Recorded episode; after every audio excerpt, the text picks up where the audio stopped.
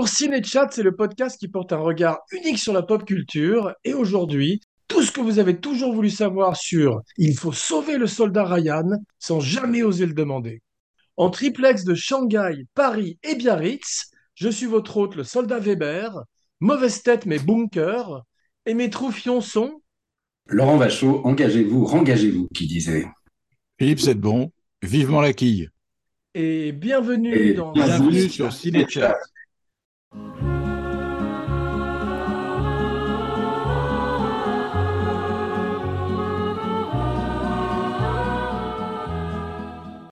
Ravi de vous retrouver, mes cinébodies, pour Foubar Cadapod et de partir ensemble casser du bosch sur les plages de Normandie. Tout ça juste pour sauver un seul type au péril de nos vies. Alors, préparez vos bardas et vos rations, car Laurent nous raconte sans plus tarder la genèse du film dans un chapitre intitulé J'irai revoir ma Normandie, c'est le pays qui m'a donné la mort. Quand l'autre semaine, j'eus la veine d'être nommé mitrailleur, ma mitrailleuse au bonheur devint pour moi l'âme sœur. Alors, euh, la jeunesse du soldat Ryan, en fait, ça part en fait du scénariste, hein, comme souvent. hein. Et euh, c'est un, un type qui s'appelle Robert Rodat, le, le scénariste de Saving Private Ryan, euh, que moi je connaissais pas hein, avant ça. Je sais pas ce qu'il avait fait. euh, je crois qu'il a pas fait énormément de trucs. Je crois même après, il a fait un film avec Mel Gibson. Je crois, mais c'est pas en tout cas. si je peux t'interrompre une seconde, il a fait le pire film Marvel qui s'appelle Thor The Dark World, qui est le deuxième Thor, et il a eu tort de le faire. Ouais. comme, son nom l'indique. Euh, mais bon, voilà, moi, c'est un scénariste que je connaissais pas. Et, euh, et, donc, c'est c'est bon, c'est une jeunesse toujours, hein, avec le type, euh, je crois que sa femme lui avait offert euh, un bouquin sur le débarquement parce qu'il s'intéressait à cette période-là. Et il a, il a, il a, il a, en fait, en allant, je crois, en visitant un monument aux morts, il a, il a vu euh, qu'il y avait beaucoup de gens de la même famille qui avaient été tués, quoi. Donc, plusieurs, euh, plusieurs frères, enfin, plusieurs, plusieurs frères.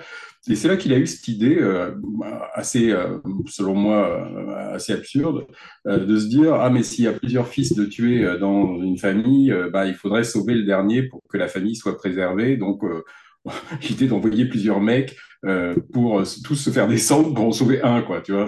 Bon, donc euh, il, a il a donc écrit le scénario et euh, et je crois qu'en fait euh, il y avait plusieurs projets à l'époque de, films de guerre, hein, euh, mais plutôt avec des gens beaucoup plus connus que, enfin, avec des grosses stars déjà, comme euh, je crois, euh, Schwarzenegger, je crois, et, Bruce Willis, il me semble bien. Et en fait, il a réussi à, capter l'intérêt de Tom Hanks avec son histoire de, sauver le soldat Ryan. Et, Tom Hanks l'a apporté à Spielberg après, et donc ils se sont retrouvés à aller voir le studio euh, Paramount où euh, il y avait déjà les deux autres films qui étaient en développement, et ils sont arrivés avec un troisième. Et en fait, c'est le seul qui s'est fait, en fait, le film de, Spielberg et Tom Hanks, parce que les deux autres, je crois, euh, ont été annulés. Alors, je sais pas si ça a été annulé à cause du soldat Ryan, mais disons que c'est le seul film de la, de la Seconde Guerre mondiale Paramount qui s'est fait. Et euh, je crois par contre il y avait un il y avait la, la, la ligne rouge de Terrence Malick euh, qui était aussi en développement ailleurs parce que les deux films sont Oui, sortis je crois la même année. C'est ça, Sizemore euh, a été euh, casté pour les deux films et il a choisi de faire le Spielberg. Voilà. Mais Philippe, j'avais une question à te poser rapidement. Est-ce que le projet avec de Schwarzenegger, ce serait pas Sergeant Rock, cette bande dessinée qu'il voulait Si. faire pendant des années avec Si. Joel Silver? Je sais qu'il se les traînait très longtemps, le sergent Rock, et c'était pas une très bonne idée de le caster dedans. D'ailleurs, moi je connais bien la BD de Joe Kubert, qui est, Ouais. qui est assez extraordinaire de noirceur et de violence et de, de c'est le sang et les tripes. Et, euh, et, et Sergeant Rock, c'est vraiment le, le soldat américain, quoi. C'est euh, c'est pas question qu'il ait un accent allemand, tu vois. Non, ça, Schwarzenegger, ça s'appelait With Wings as Eagles, le, le projet. Ah. Euh, et euh, il aurait joué un nazi et- ou, un- ou un, un officier. Probablement, ouais. Et, et, euh, et Bruce Willis, c'était euh, un machin qui s'appelait Combat. Et, je crois aussi que, que il y avait un autre metteur en scène de, de- avant Spielberg, hein, je crois, c'était le, le- le avec c'était- C'était le dîner de combat, le, le titre exact. Michael Bay. le metteur en scène qui était pressenti avant, c'était Michael Bay, figure-toi. Michael Bay. Hmm. Ouais. Qui finirait Je par faire Pearl il a dit qu'il savait pas comment appréhender le projet, en fait. Il finirait par faire Pearl Harbor avec Tom, Sa- Tom Sizemore, qui est de tous les bons coups. Et, Il savait euh, pas comment appréhender le projet. Voilà, c'est ça. Il, il- il- en anglais, enfin, dans tous les cas, il disait qu'il savait pas euh, comment le faire, en fait, si tu veux. Et c'est là que Tom Hanks est arrivé, comme tu dis, et dont Mm. Philippe va nous parler un peu plus dans quelques instants. Et c'est lui qui a approché Spielberg. Voilà, en gros, la, la jeunesse, je pense que c'est à peu près tout ça. hein. Il n'y a pas grand-chose d'autre à, à- à ajouter. Euh, à partir du Ouais. moment où tu as un film qui est, qui est- qui est choisi par Spielberg, je pense que c'est pas trop compliqué. De, de- Enfin, quoi que je crois qu'il a laissé tomber quand même des, des- des projets sur lesquels il était impliqué.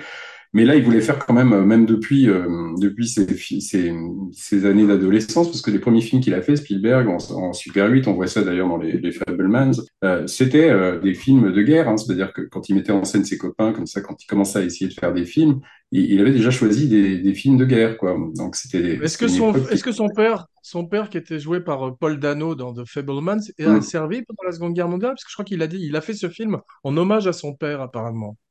Je ne sais pas du tout si le père a fait la Seconde Guerre mondiale. En tout cas, il était sûrement euh, passionné de cette époque-là, puis qu'il il partageait ça, le père et le fils, je crois, parce qu'il partageait pas grand-chose, le père et le fils, je crois, dans la, dans la, dans la, dans la jeunesse de Spielberg. Il était assez loin de son père. Il s'est rapproché, je crois, après. Le père de Spielberg est mort, je crois, à un âge très, très avancé. Il avait plus de 100 ans, je crois. Wow. Et en fait, le père de Spielberg était un de 100 ans, ingénieur informatique. Euh, hein, à la base, c'était c'était un type qui était dans l'informatique. D'ailleurs, paraît-il assez euh, assez doué. Hein. Je me demande s'il n'a pas inventé. euh, non, il n'a pas inventé le Wi-Fi. Ça, c'est comment C'est l'actrice, comment elle s'appelle Ah ouais, Eddie Lamar. Mais je crois qu'il a inventé le fil à couper le beurre, si je ne me trompe pas. Mais on va, dans quelques instants, on va parler non pas de la liste de Schindler, mais de la liste de Spielberg, avec tous nos films préférés. Et je ne suis pas sûr que The Fablemans figure dedans, mais on va le savoir dans quelques Non. instants. C'est le deuxième film DreamWorks, c'est la boîte de compagnie qu'il fonde avec euh, Katzenberg et Geffen. Euh, il a- il s'est pris un bid avant, je crois, un petit peu avec Amistad, un de ses premiers films sérieux, entre guillemets. Et il Mhm. revient avec une vengeance, avec un projet dont, dont il estime que la violence et le fait que ce soit un film d'époque va limiter son, son appel auprès du public. Alors on va voir par la suite que c'est un énorme succès, et ça sort en été d'ailleurs, et que ça, devait- ça deviendrait un, un très gros carton au box-office. D'abord, je, pré- je précise effectivement que tous aux abris, tout le monde va en prendre pour son grade littéralement avec Laurent, parce que je crois que tu n'es pas tout à fait client du film, ce qui est à toujours Non. bon pour Abracadapod. Ça, ça me rappelle Hit. Je préfère Hit à, à Saving Private Ryan. donc, tu vois. Waouh, comme Oh tu y vas. Je n'aime vraiment que le début de ce film, enfin, qui, qui est éblouissant, hein, la, la première demi-heure. Ah, ne brûle pas les étapes, on n'est pas encore, on n'est pas encore sur la plage. Attends. Donc, Non, mais euh, voilà, je, euh, je le dis comme ça, je peux m'en aller maintenant.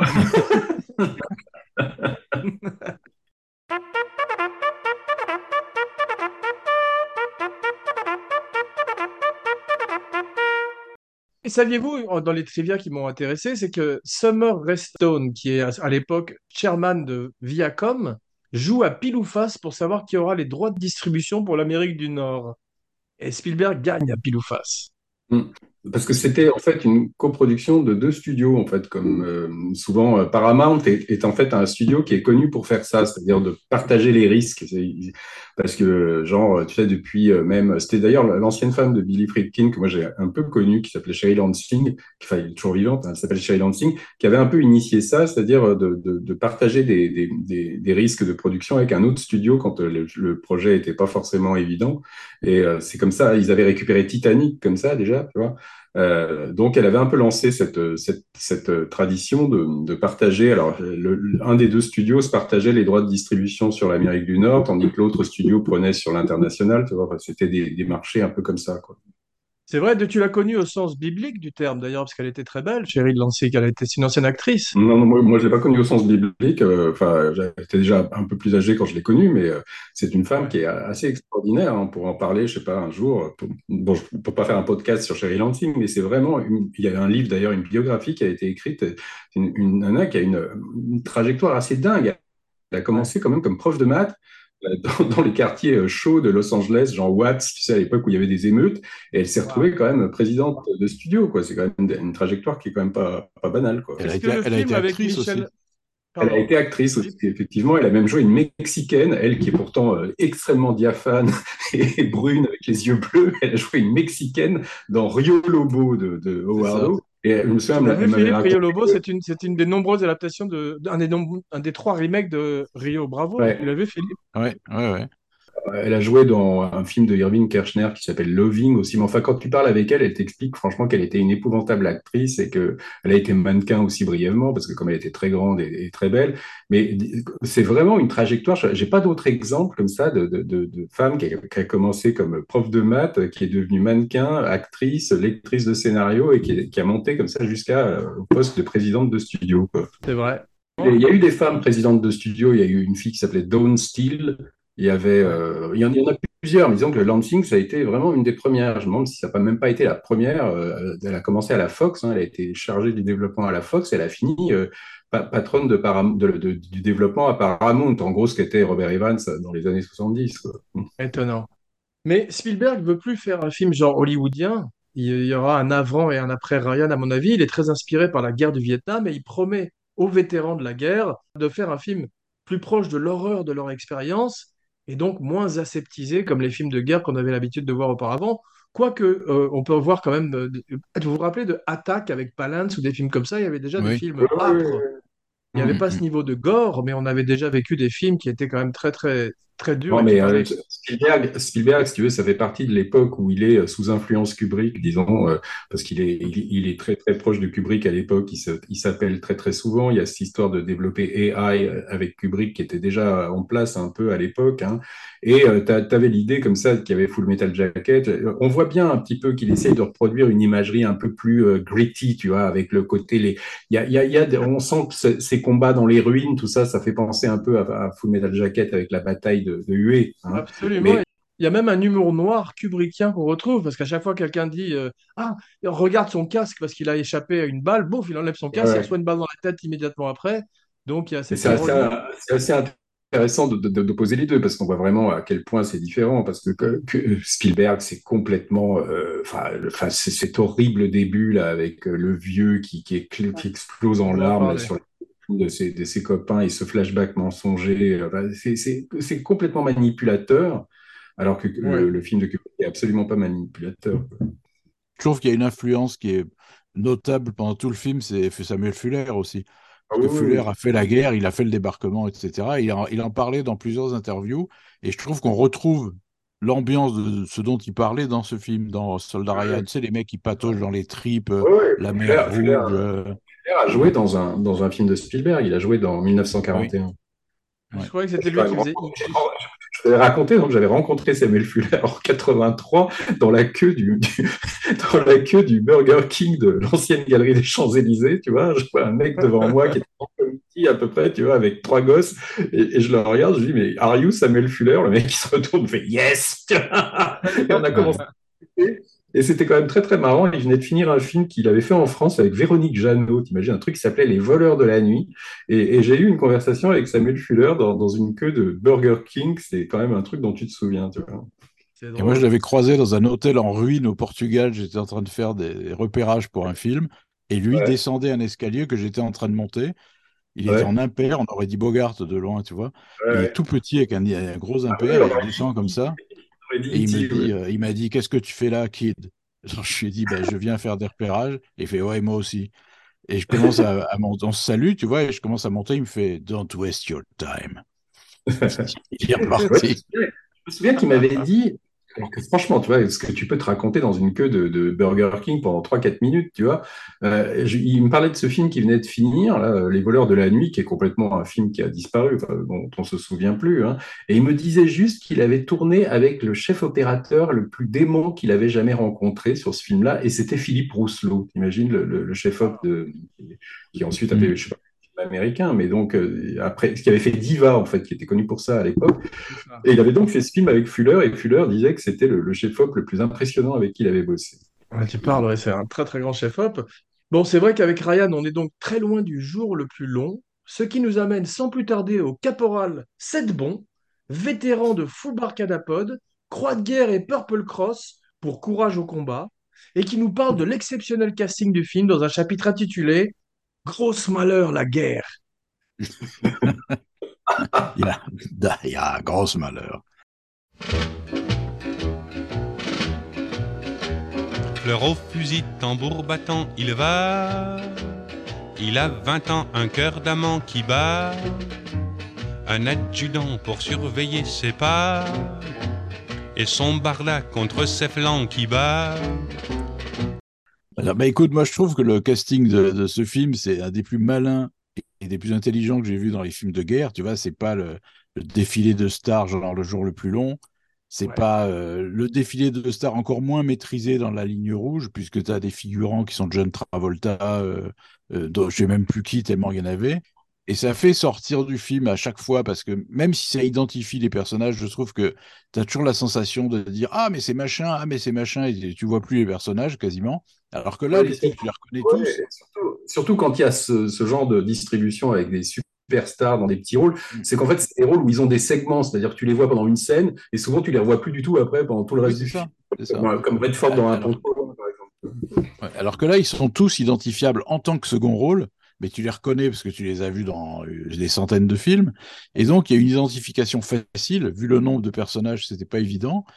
Et il y a, euh, bon, bah, derrière Tom Hanks, qui était connu à l'époque, tu as quand même, euh, voilà, Tom Sizemore, euh, Ted Danson, Paul Giamatti, Jeremy Davis, qui, qui finalement a le rôle principal quand tu réfléchis bien. Il y a. Barry Pepper. Il y a, il y a Barry Pepper qui est génial dans le film. Il y a, enfin, il y a- il y a même Vin Diesel. Il y a même Vin Diesel qui a un rôle ouais. secondaire. Et euh, bon, voilà, il y en a- on, peut, on peut citer je sais pas combien de noms, mais c'est la force du film, c'est que tu les reconnais tout de suite. Tu les suis le temps que tu les suis, mais tu les perds jamais de vue. Jamais une seule fois sur le nombre d'actions et de scènes, le film dure quoi, trois heures presque. Pas une seule fois, tu te dis, mais c'est qui lui ou on l'a déjà vu? Pas une seule fois. C'est-à-dire, c'est Ouais. une prouesse hein, pour ça. Et, euh, Absolument. même quand tu arrives au campement où ils trouvent enfin le soldat Ryan, tu as, des tas de gens qui font quasi la figuration, mais tu les identifies quand même. C'est Et vrai. Pourtant, euh, ils sont tous habillés pareil, ils ont la même couleur du- de, de vêtements. Enfin, c'est quand même, ça Mm. pourrait être a priori assez difficile de les Oui, c'est ça, avec la boue, la boue sur la figure, le mal rasé, etc. Et c'est et c'est pas grave, il arrive quand même à les identifier. Bah, vous vous rappelez de Euh, Dunkerque où on ne pouvait pas du tout discerner un soldat d'un autre. Tout le monde se ressemblait Oui, à la c'est même ça. tête. C'était des jeunes bruns. C'est mais souvent dans les Dunkerque, mêmes. Il n'y a pas de rôle dans Dunkerque. En fait, les mecs ont quasiment pas de dialogue. Il n'y a pas de personnage. C'est une espèce de masse comme ça. Tu vois, ils, ils s'intéressent Ouais. pas vraiment à, à part À euh, Kenneth part- Branagh.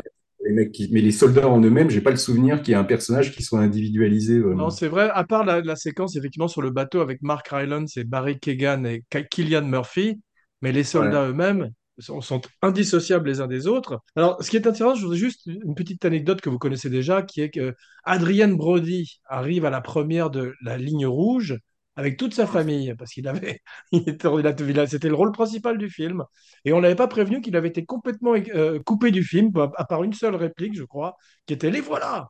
Et il a été bouleversé de voir ça avec sa famille. Ça, ça, ça, ça me paraît aberrant, ce qu'il n'ait pas été prévenu.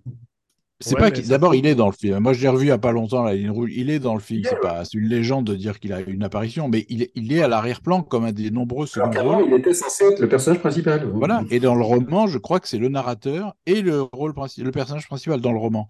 Et il l'avait adapté, je crois, à peu près normalement. Et c'est juste à la projection qu'ils se sont dit, euh, non, non, on va changer notre fusil d'épaule. Et ils ont viré presque complètement Adrian Brody et son personnage, donc.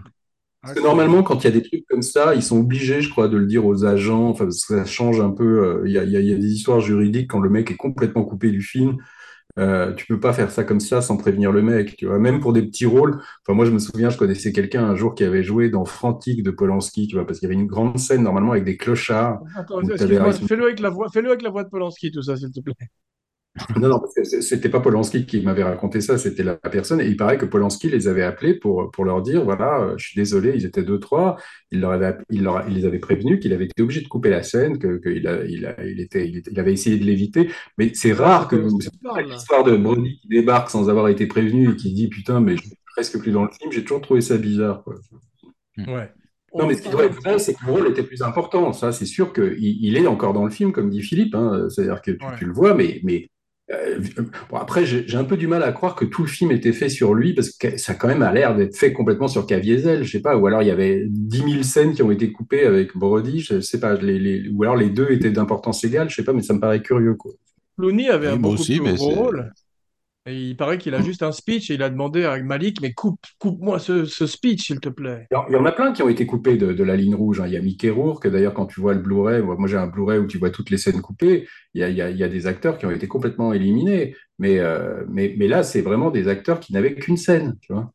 Mais on y soit qui Malik pense, et on va parler un petit peu plus de Tom Hanks, qui fait sa première apparition dans Abracadapod. On l'appelait euh, depuis quelques années le papa de l'Amérique, maintenant c'est plus le grand-père de l'Amérique, mais euh, carrière exceptionnelle. C'est le James Stewart moderne. Et euh, cette- ce film, c'est un petit peu Monsieur Smith s'en va en guerre, d'une certaine manière, puisqu'il amène toute son Oui. humanité au personnage de John Miller. Et euh, Philippe, on va parler un petit peu de, de son extraordinaire carrière, en particulier dans les années 90. Alors, j'ai quelques dates. Bon, il fait d'abord les comédies romantiques avec Meg Ryan. Ça commence par euh, Sleepless, euh, euh, Sans sommeil à Seattle. Je sais pas comment ça s'appelait en français. Nuit blanche à. Seattle. Nuit Nuit blanche à blanche à Seattle. Seattle. Voilà, bravo. Et ensuite, il change un petit peu de, de registre avec, pour la première fois avec Philadelphie en 1993. Vous l'avez Mhm. vu, Philadelphie, ouais. Ouais, ouais. Où il joue un homme atteint du sida, c'est ça, et qui, euh, qui, ça. qui attaque en justice la boîte qu'il a licenciée. C'est ça, avec Denzel qui jouait un avocat homophobe qui petit à petit se rend compte qu'il a affaire à un être humain. Enfin, maintenant, Tom Hanks, je trouve qu'il est, il est devenu quand même. euh, enfin, j'ai entendu des déclarations, il a l'air d'être devenu complètement con, complètement woke, tu vois, euh, en disant qu'il Ouais. pourrait. Maintenant, il refuse de faire Philadelphie parce que ça ne peut être joué que par un acteur homosexuel. Enfin, il est, il est à fond dans le, dans le truc, tu vois. Genre, si t'es, Ouais. si t'es euh, pas homosexuel, tu peux pas jouer des homosexuels. Enfin, complètement con, quoi. C'est vrai, il continue sa conversion euh, qu'il avait entamée en fait avec Big pour la première fois. Il avait fait Splash, vous vous Mhm. rappelez, et ensuite Big où il commençait à avoir des rôles plus importants. Comment vous vous situez par rapport à Forrest Gump, Philippe? Moi, j'aime pas du tout, j'ai jamais aimé, j'ai jamais accroché à ce film. C'est pas ton Euh, je vacho. suis, je fais mon vacho, je veux aussi Non, moi non, j'aime aussi pas avoir la beaucoup non plus. vedette. Si, si, moi j'aime bien, mais je, je trouve pas que ce soit. euh, Enfin, t'en as qui délirent sur ce film, tu vois. Je trouve que c'est c'est moins bien que Being There, par exemple, tu vois, sur l'histoire d'un crétin Ça, il n'y a pas de doute, devient. mais c'est un film qui, à l'époque, moi, je l'avais plutôt bien aimé, eff- effectivement, mais depuis, quand je l'avais revu, ça a pris un énorme coup de vieux, quand même. En particulier Oui, dans la oui, puis il y a Tom Hanks, on euh, découvrait, il y a beaucoup de gens qui ont découvert Tom Hanks avec ce film. Moi, je trouve pas qu'il soit exceptionnel dedans, il est, il est amusant, mais, euh, mais c'est un- je peux te dire ça de presque tous ses films à Tom Hanks. Hein. Euh, C'est pas un acteur, à part dans Soldat Ryan. Sur l'île déserte, là, comme en Castaway, je trouvais qu'il était assez formidable dedans. Oui, il était bien aussi, ouais. beaucoup. Ouais, ouais. J'aime beaucoup Castaway. Je l'ai bien aimé dans Apollo 13, dans un rôle plus, euh, plus carré aussi, qui, qui rappelle un peu celui du, du soldat. Ryan. J'aime beaucoup sa voix dans les Toy Story. Et donc Ryan en 98, et là tout d'un coup, je crois que c'est la première fois qu'il tue des gens à l'écran en fait. Ouais. Et la deuxième fois ouais. qu'il meurt après Philadelphie, Et le défi était intéressant parce que si tu veux, dans un film euh, tourné euh, 10 ou 20 ans plus tôt, ça aurait été Lee Marvin, tu vois, qui aurait joué le, le capitaine euh, taiseux dont personne connaît le passé, euh, qui est vraiment un guerrier, quoi, un chien de guerre. Et là, ils prennent un type avec un physique complètement banal, un peu rondelé comme ça. Une, il n'a pas de tête, quoi, il n'a pas de visage, Tom Hanks, c'est Monsieur Tout le Monde. Et je trouve que c'était vachement intéressant, en fait, de, de- d'enlever tout l'aspect cliché du chien de guerre et de lui donner une allure bah, de ce qu'il est, quoi, un petit prof. ouais, euh, absolument. voilà, Surtout que Spielberg a pensé aussi à des, à des Harrison Ford et des Mel Gibson, comme tout le monde faisait à l'époque, mais il s'est Hmm. rabattu effectivement, comme tu dis Philippe, sur un personnage plus euh, normal, plus anodin en tout cas, Monsieur Tout le Monde. Mais il a des yeux magnifiques. Dans les gros plans, il, il y a une émotion qui passe qu'un Harrison Ford ou un Mm. Mel Gibson n'aurait peut-être pas pu euh, convoyer. Il est quand même dans son emploi, si tu veux, du, du, du, du gentil mec, tu vois, enfin, du, du menteur, du brave gars. Euh, Tom Hanks, il a, il- quand il joue autre chose qu'un brave type, euh, généralement, ça passe pas. Tu vois, c'est l'erreur qu'avait fait euh, De Palma en le mettant dans le bûcher des vanités, où normalement, le personnage est une espèce de sale con, euh, prétentieux, arrogant. Euh, ça, ça marchait pas du tout, quoi. Et De Palma, il voulait même faire le, le Truman Show avec lui. Alors peut-être qu'avec le Truman Show, ça aurait, ça aurait marché, tu vois, mais, mais, euh, mais c'est c'est quelqu'un. Alors tu vois, moi j'avais le même problème. Alors là, je vais aussi faire hurler les gens, tu vois, mais par exemple, c'est la comparaison avec Jimmy Stewart, elle est tout à fait juste. Hein. Je veux dire, c'est c'est une sorte d'équivalent de Jon Stewart d'aujourd'hui. Mais tu pourrais te dire, est-ce que tu- déjà, moi j'avais du mal à imaginer Jimmy Stewart dans Vertigo, tu vois, parce que je trouvais que dans une histoire comme ça, avec un fond de T'arrives pas bien à voir Jimmy Stewart là-dedans. T'imagines pas Jimmy Stewart baiser, tu vois, ou dans une histoire de, de sexe, alors que Vertigo, même si c'est pas explicite, c'est quand même ça qui est, qui, qui est le sujet. Je verrais pas non plus Tom Hanks dans, dans un thriller érotique, tu vois, ou dans un truc où euh, ça, ça, ça, mais, mais disons qu'au moins Stewart a, a peut-être eu un emploi plus euh, large que, que, que, que Tom Hanks, tu vois. Mais il a recherché, Enfin, euh, Stewart, à un moment, à jouer des mecs antipathiques. Stewart, il l'a il a essayé plus, plusieurs fois même. Et Ah euh, alors que Hanks, jamais. Enfin, à part effectivement le De Palma et, euh, et c'est tout. Oui, mais il reste- Euh, Attendez, attendez, attendez, attendez, excusez-moi, il y a, il y a les- effectivement les, les westerns d'Anthony Mann où il est extraordinaire, James Stewart, et il montre une face beaucoup plus sombre, mais vous oubliez la route de la perdition, où Tom Hanks fait un tueur et qu'il est très crédible, il amène une lourdeur à son Oui, mais personnage. il, il est pas antipathique. C'est un tueur, mais il est pas antipathique. C'est vrai, c'est vrai. Euh, Il protège son fils, il veut venger sa femme. Enfin, c'est Il a jamais joué comme Denzel Washington, le- le- l'horrible flic, tu vois, comme dans Training Day ou des, des rôles comme ça. Ouais. Mm, mm. c'est vrai. Parce que Denzel Et Washington, c'est aussi un mec à un moment qui jouer que des, des good guys. Il y a un problème de son là, Allô? Ça va revenir. Allô? Ouais, non, c'est bon. Et vous avez vu qu'ils ont annoncé un remake là dans les jours qui suivent de Vertigo avec Robert Downey Jr., Iron Man? N'importe quoi. Euh, Bon, N'importe quoi. d'accord. Bah, surtout que on en a déjà vu, il y a eu un remake de Psychose, il y a eu un remake de Rear Window pour la télé avec Christopher Reeve, il y a eu un remake de Rebecca pour Netflix, enfin, une nouvelle adaptation plutôt. Bon, bon, ça, ça fera un remake. Je crois qu'on l'oubliera euh, avant même. enfin, ça, ça va, je comprends pas pourquoi ils font des films comme ça, parce qu'ils se disent quoi, que les, les, les jeunes, les jeunes générations n'aiment pas les vieux films, donc faut raconter l'histoire autre. Oui, c'est ça. De Vertigo sans euh, un cadre à la mise en scène, parce que c'est un pur exercice de mise en scène, Vertigo, le- l'histoire en elle-même, euh, enfin, ça peut faire un nanar aussi. Hein. C'est c'est- c'est- c'est ça qui est, qui est, un, peu, idi- un peu débile. quoi. Ils ont annoncé récemment également le remake d'Apocalypse Now avec Chris Pratt et Chris Hemsworth. Non, je déconne. Non. non, mais ils vont sûrement faire un jour euh, un remake des Dents de la Mer, un remake de l'Exorciste. Enfin, l'Exorciste, je crois que même ils sont en train de le faire, là, non un, un nouveau. Ce sera en streaming en tous les cas. Ce sera probablement en streaming. Mais c'est vrai que Tom Hanks survit à des longs passages à vide. Tu as vu, il a une série de beats. Tu as parlé du bûcher des vanités. Mais il, fallait, Mm. il faudrait attendre jusqu'à Castaway pour revenir avec un gros succès. Et il fait un des plus mauvais films de Spielberg, quand même, on peut le noter au passage, Le Terminal. Philippe, tu as vu ça? Mm. J'ai vu ça à l'époque, ouais, où il jouait avec un accent, Ouais, c'est Ouais. ça. il jouait- C'était Borat, Ça, il jouait un mec d'Europe de l'Est. ce qui était pas crédible un quart de seconde. Ah non. Non, c'était euh, vraiment un très mauvais film. Et on le retrouve également dans euh, Le Pont des Espions en 2015, un film qui malheureusement est plutôt pas mal, mais à 3-4 fins, devrait s'arrêter avant. Ouais. Comme c'est marrant, c'est un film, tu vois, tu, tu me parles de Tom Hanks dans ce film, j'ai oublié qu'il était dedans. Ouais. Moi, j'ai oublié le film. De, l'acteur, là, formidable, comment il s'appelle, qui a eu l'Oscar, là. euh, Mark Rylance. cet acteur anglais, Mark Rylance, voilà, qui est exceptionnel dedans, mais j'ai oublié Tom Hanks dans ce film. On parlait de James Stewart, Le Pont des Espions. Enfin, tu aurais très bien vu un film des années euh, 50 ou 60 avec James Stewart. Tu vois, c'est exactement le Oui, bien sûr. emploi de James Stewart. Absolument. On le retrouve dans un fat suit étonnant dans Elvis, où il joue le colonel Parker. Alors, je me rappelle surtout du fat suit et un peu moins de Tom Hanks, sauf à Moi, un je moment, il. Ouais. Euh, Je l'avais pas trouvé bon du tout là-dedans. Et euh, on peut parler un petit peu de... C'est drôle, le, le deuxième nom au générique, c'est Edward Burns, qui a complètement disparu maintenant, mais qui à l'époque était Mhm. une star avec les frères McMullen et euh, She's the Ouais. One, je sais pas comment ça s'appelait en français. Et Spielberg après aime bien les acteurs qui sont metteurs en scène, parce qu'il engage également Vin Diesel, parce qu'il a vu ses courts-métrages à Cannes. Et en général, il aime bien faire tourner des acteurs qui sont également des metteurs en scène. Je savais pas que Vin Diesel euh, avait réalisé. Si, c'était deux courts-métrages qui lui ont montré qu'il y en a un qui s'appelle Multiracial et l'autre qui s'appelle Strays. Et Spielberg a été intéressé par lui, mais c'est vrai que... Je peux vous raconter une anecdote rapide sur Vin Diesel? J'aurais bien vu dans le remake de, de, de, je sais pas, des compères ou de, de- des fugitifs, tu vois, à la place de, de Pardieu. Bah, Tom Hanks, Tom Hanks a fait le remake du Grand Blond. What, the Man with the C'est Red... ça, with ouais. the Black- Ouais, ouais. Mais Vin Diesel est engagé par euh, Frankenheimer pour faire euh, Reindeer's Games. Tu sais, ce film avec Ben Affleck qui se passe pendant la période de Noël, un casse. Et il devait faire une espèce de, d'homme, d'homme de main, tu vois, un gros bras. Et Frankenheimer, euh, un jour sur le plateau, lui dit Bah tiens, enlève ta chemise là pour la scène. Et Vin Diesel lui a répondu Vin Diesel n'enlève sa chemise que dans les films de Vin Diesel. Il a été Ah viré ins- instantanément par Frankenheimer. C'était avant le Attends. docteur Moreau. C'est ça, il a été viré, donc il est remplacé immédiatement par un autre type dont l'histoire n'a pas retenu le nom. Et l'année suivante, il est Si, dans c'est- si, c'était euh, c'était Danny Trejo. Ah, c'est Tréo qui le fait? Bah, alors tu parles, c'est drôle. Et il a, lui, il a, il a accepté de retirer sa chemise sans problème. Mais Vin Diesel, l'année suivante, retire sa chemise pour euh, Riddick, un film de Vin Diesel. Mais parlons plutôt du regretté Tom Sizemore. Il revient.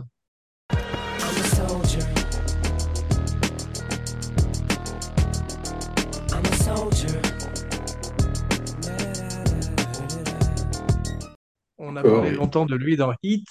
Il est magnifique dans le rôle du, du lieutenant Horvath, le second de Tom Hanks. Je trouve qu'il amène une. Ils ont pensé également à Michael Madsen, je crois, mais euh, c'est Mhm. un acteur euh, extraordinaire, Sizemore, comme on l'a vu, et euh, il a des scènes magnifiques. Il y a une espèce de, de fraternité avec Hanks. On, on a l'impression qu'ils Ouais. ont vraiment fait plusieurs euh, campagnes ensemble à travers l'Europe. hein. Et il fait carrément peur dans la scène avec Edward Burns, tu sais, quand ils se, ils se braquent tous les deux et que Fantastique. Sizemore, euh, on dirait qu'il va l'abattre. quoi. Il y a un truc de tandem, dans est, cette scène. le tandem est pas évident parce que d'un côté, t'as Tom Tom Hanks, je, je suis même pas sûr qu'il ait fumé un joint de sa vie, tu vois, et de l'autre côté, t'as l'autre qui était à l'héroïne. C'est quand même pas le type d'acteur. D'ailleurs, il est, vu, différent. il est, toujours, il est toujours un peu gras et suant dans ses films. Tom Sawyer, toujours un petit peu louche. Mm. C'est un, un bien Ouais, gros ouais. soldat, pourtant. Mais euh, c'est vrai qu'il y, a- il y a un truc, comme tu dis, Philippe, cette scène est extraordinaire quand Tom Hanks finit par Ah révéler son, sa véritable profession pour calmer tout le monde. Mais surtout, euh, il y a un moment où Sizemore demande à... Non, Edward Burns lui dit, tu vas, tu vas vraiment me tirer dessus parce que j'essaie de partir? Et Sizemore lui répond, non, je vais te tirer dessus parce que je t'aime pas. Oui. Ouais, ouais. Non, il est formidable dans cette scène parce que pour une fois, en fait, c'est une nounou, le rôle du sergent. C'est la nounou Ouais, du, du régiment, quoi. C'est, il aime tout le monde, il aide tout le monde, etc. Et là, tu te dis, il n'est pas que nounou, quoi. Il est à moitié dingo aussi, tu vois. C'est, euh, Ouais, c'est vrai, c'est, intéressant folie cette facette qu'il apporte. Absolument, et c'est une vraie belle scène. Et sa mort est assez belle aussi quand il dit Oh, C'est rien, j'ai juste euh, perdu un peu mon souffle, alors qu'il a reçu 37 balles dans le buffet. Il a beaucoup de charme et c'est très émouvant. Et ça rappelle les grands films de guerre parce que il renouvelle le film de guerre, mais il y a pas un moment où c'est quand même cette lettre qu'on se passe de soldat en soldat. On voit tous les Ouais. clichés quand même du film de guerre qu'on avait vu Moi, avant. je retrouve, je trouve qu'il renouvelle rien du tout. Moi, je trouve que c'est un film qui est Alors complètement dans les conventions. on va parler, on va parler quand même de la scène du D-Day sur la, la plage d'Omaha dans quelques instants. Et là, je Ah oui, pense à qu'il part y a ça, un ouais. avant et un après. D'ailleurs, j'aurais payé facile- facilement mes 15 dollars pour simplement cette scène et partir après Oui, 20 moi 22 aussi. Oui, moi, moi, moi, ça aurait pu s'arrêter là. euh, J'aurais été presque content, tu vois, parce que tout ce qui a suivi, il y pour a moi, des... on va voir que je suis quand même du côté de Philippe dans le sens où il y a des très très grandes scènes par la suite, en particulier sur- Jeremy Davis, dont tu disais qu'il est quasiment le lead dans le Bah, film. c'est, c'est le protagoniste du film. hein. C'est lui qui évolue, c'est lui qui change, c'est lui qui passe par des trucs quand même euh, qu'on voit pas souvent dans les films américains. Quand il devient complètement lâche, qui se fait pipi dessus, euh, qu'il ose même pas aider ses copains en train de se faire tuer, tu vois, ça devient un C'est un personnage. acteur euh, magnifique parce qu'il a même de la ouais, comédie physique quand Tom Hanks vient l'engager et qu'il fait tomber les étagères et tout, tout ça en un seul plan ouais, parce que c'est des longs plans filmés par Spielberg et que Tom Hanks le ouais, regarde incrédule. C'est un type qui a une phys- physicalité à la Chaplin et qui, vous parliez du remake de Psychose, aurait été infi- infiniment meilleur que Vince Vaughn dans le rôle de euh, Norman Bates quand même. Oui, tout à fait, Ouais. tout à fait. Et bizarrement, je l'avais oublié, moi, dans euh, Soldat Ryan, alors, alors que là, je me rends compte que c'est le héros du film. Enfin, c'est le, Ouais. c'est, c'est le seul auquel on peut s'identifier, même si, et c'est ça ce qui est vachement intelligent, même quand il se dégonfle complètement et qu'il se met à pleurer sur le champ de bataille, on n'aime pas avoir cette identification à ce moment-là avec lui, mais pourtant on se dit qu'est-ce qu'on qu'est-ce qu'on aurait fait nous à ce moment-là à sa place, tu vois? Absolument. Quand cette Et espèce c'est de- formidable ça. voilà, quand cette espèce de brutarienne tue euh, Meilish, le Ouais. personnage du juif joué par Adam Goldberg, et c'est une des scènes les plus brutales et les plus Voilà, moi, terribles, c'est une, voilà, c'est une autre, une scène que j'aime beaucoup, moi, effectivement, le, le- le combat au couteau, extraordinaire. c'est parce violence. C'est une scène horrible, cette scène du combat au couteau, parce que tu, te, tu vois le mec qui voit la, la lame qui s'enfonce dans son... Genre, non, arrête, déconne pas. Et puis Ça c'est m'avait quand même assez traumatisant. marqué. Hmm. C'est traumatisant parce que cette brute lui susurre quasiment des mots d'amour à l'oreille en allemand. Mm. Et tu te dis, mais c'est la mort la plus affreuse qui puisse exister. Il paraît que Spielberg a enlevé, des, a enlevé les hurlements d'Adam Goldberg parce que son monteur lui disait, non, là, c'est trop, euh, c'est trop affreux, quoi. Il y a une autre scène de mort qui est insoutenable, c'est celle de Giovanni Ribisi. C'est le Ouais, doc, le médic, qui bien meurt. C'est insoutenable, ça. C'est, euh, Ouais. Je pense qu'ils ont été conseillés par des vétérans, parce qu'il y a un truc dans la réalité de cette mort qui est pire, presque pire que le débarquement. Tu vois, le mec, il pisse le sang de partout, il a le foie atteint, il se diagnostique lui-même et il appelle sa mère. Tu vois, c'est un moment, je trouve, euh, atroce, quoi. Absolument. Et ce qui, ce qui est étonnant, c'est que le premier à mourir, c'est Vin Diesel, et c'est lui qui deviendrait la plus grosse star. Et Ouais. on retrouve Matt Damon dans le rôle du soldat Radian, qui n'avait rien fait à l'époque. Il était en train de tourner Good Will Hunting, qui est, ensuite est devenu un énorme Ouais. succès avant que Ryan ne sorte. Et Spielberg était furieux parce qu'il voulait un inconnu et un type auquel on puisse s'identifier. Tout d'un coup, il avait Good Will Hunting, tu vois. Ouais. Ouais, ouais. Et il est très bien d'ailleurs, hein, Matt Damon. Il a vraiment Ouais. ce côté euh, américain nourri au Ah là, maïs. oui, euh, c'est la, la caricature du, du jeune américain, euh, dents blanches, euh, tu vois, bien sain, que tu imagines euh, élevé au maïs. euh, c'est Ouais, l'archétype du, jeune On américain. dirait, on dirait Alfred E. Newman, la, la- la mascotte de Mad Magazine, quasiment. Oui. Ouais. Non, mais Matt Damon, moi, je trouve que c'est un comédien qui, a- qui est, qui est vraiment devenu très, très intéressant, je trouve, avec les... parce qu'il peut tout jouer, quoi. Moi, j'aurais jamais cru que ce mec-là aurait pu faire Bourne, par exemple, tu vois, une espèce de héros de film d'action. euh, il, il est crédible dans Bourne, il est crédible dans, dans presque, pratiquement tout ce qu'il fait, tu vois. C'est quand même un type qui a une palette et qui est capable d'écrire des scénarios. Je crois, que, je crois pas qu'il ait réalisé, c'est encore le seul truc, je crois qu'il n'a pas fait encore, mais c'est c'est quand même un comédien, je trouve, qui a une palette euh, extrêmement large, quoi. Tu l'as vu dans Ah ce film a qu'il a tourné à Marseille? Le film qu'il a tourné Oui, à Marseille. Ah oui, j'avais trouvé ça pas mal, hein, ça a été complètement... très euh, bien. Et lui est formidable dedans. Mm. Ouais. Still, s'appelle Stillwater. Voilà, en français, Stillwater. Et en français, tu sais, non Je crois que ça s'appelait euh, Stillwater. L'eau qui dort. Mais en tous les cas, c'est vrai que euh, Jeremy Davis, je voudrais juste demander un truc à Philippe. Est-ce que tu as vu euh, le téléfilm où il joue Charles Manson, Helter Skelter? Oui, Il oui. est formidable. Il était étonnant aussi. Il est toujours bien. Ouais. C'est un type, on ne retient pas le nom et euh, on le cite jamais dans les très bons acteurs, mais il est très très bon.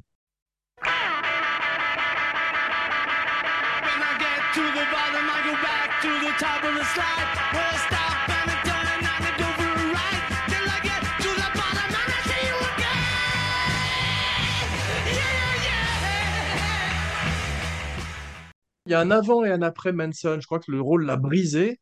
Parce que après ça, il joue plus que Manson dans les films. Il a toujours une barbe et il joue Ah euh, bon des, des personnages psychotiques.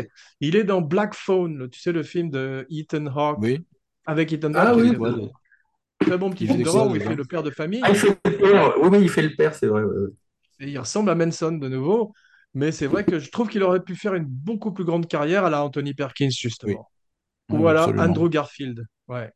Mais Manson, Manson, t'as surtout un mec, il y, a- il y a un mec qui a joué Manson dans euh, le Tarantino, la Once Upon a Time in Hollywood, et dans Mindhunter. Euh, Le gars, il a fait deux Oui. fois Manson dans un film. quoi. Il est très bien d'ailleurs. Je crois que c'est un acteur australien. Et il y a aussi Steven Railsback qui l'a fait dans un, un téléfilm dans les années 70, Manson. Ouais. Formidable, formidable de Ouais, Tom Rice et, euh, et Riceback était vraiment étonnant aussi dans le rôle. hein. Ouais, tu sais que Railsback, quelques années plus tard, il jouerait Ed Gein. Ed Gein. Il se spécialise dans les serial killers. Ouais. Mais tu parlais de Barry Pepper. Il est formidable, Barry Pepper, avec cette tête d'épervier. Il est formidable pour un Ouais. sniper euh, catholique, comme ça, très religieux. Tu sais à qui m'a fait penser, Philippe, à, à ton, ton, un de tes meilleurs amis, qui était Klaus Kinski. Je trouve qu'il aurait pu jouer euh, Klaus Kinski jeune. Non, mais c'est vrai, à part qu'il n'a pas l'air complètement allumé, il est. euh, oui, bien sûr. Il a un truc. Il a cette gueule tourmentée, avec ce regard bleu clair, halluciné Ouais. comme ça. Il est. il est- D'abord, je trouve qu'il steal the show dans Ryan. Parce Ouais. que dès qu'il arrive, ça devient beaucoup plus intéressant d'un seul coup, je sais pas pourquoi. Oui, puis l'action, l'action se, se ralentit quand il est là. Tu vois, on est dans, on est dans la peau du sniper, on est dans, dans sa respiration, dans son, dans sa Tout à religion, fait. et c'est très bien fait. Sa carrière serait brisée par euh, Battleship Earth, le film de Ah oui. de Travolta. Mais qui est quand même un, qui est quand même un nanar qui vaut le coup, quoi. Je sais pas si vous l'avez vu, parce que moi, je me suis quand même, un- je, me suis tapé, je me suis tapé un jour, euh, comme Battlefield Earth. Euh, bon, c'est pas- c'est un film qui a aucun intérêt, mais il y a quand même des trucs, tu te dis, mais qu'est-ce que les mecs avaient dans la tête quand ils ont signé pour faire ça? C'est-à-dire, Déjà, rien que le look de Travolta et de Forest Whitaker avec des espèces de dreadlocks, des aliens qui ont des dreadlocks comme ça, mais c'est complètement nanardesque dès le projet comme ça, tu vois. Tu vois Marie-Josée Croze dans une cage, tu vois, elle joue une esclave euh, qui doit l'avoir 4 secondes. Euh, c'est complètement improbable. Ça me donne envie de le revoir, dis donc. Peut-être un jour en Ah ouais. cinéflop, si vous avez le courage. Donc, euh, Oh, c'est trop, trop, c'est trop flop. C'est-à-dire, c'est, c'est- c'est pas- dans un trop facile. C'est trop Ah. facile. oui, oui, c'est trop facile. On tire pas sur les ambulances. tu vois. C'est dommage. Mais en tout cas, on voit également Denis Farina à propos de Heat, Oui, qui oui. fait une apparition. Tous les, tous les militaires sont formidables. hein. Tu as vu Brian Cranston, tu as vu, euh, euh, comment il s'appelle, Paul Giamatti, comme tu disais, euh, Ted Danson, qui probablement est un pote Il est de très bien, Ted Danson, pas fait ouais. grand-chose. Il est formidable. Et j'avais pas reconnu le type qui lit la lettre de Lincoln, cette espèce de vieux général. C'est le père de Fargo. Oui, Harve Presnell, ouais. ouais, ouais. Voilà, donc c'est étonnant de le revoir, il est très bien d'être dans la scène, même si euh, on retrouve un petit peu à ce moment-là le, le schmaltz, le côté à l'eau à l'eau de rose, comme on dit, de, de Spielberg. Et je trouve que c'est présent également dans la musique de John Williams, qui un peu C'est alourdit de façon le Ouais, film.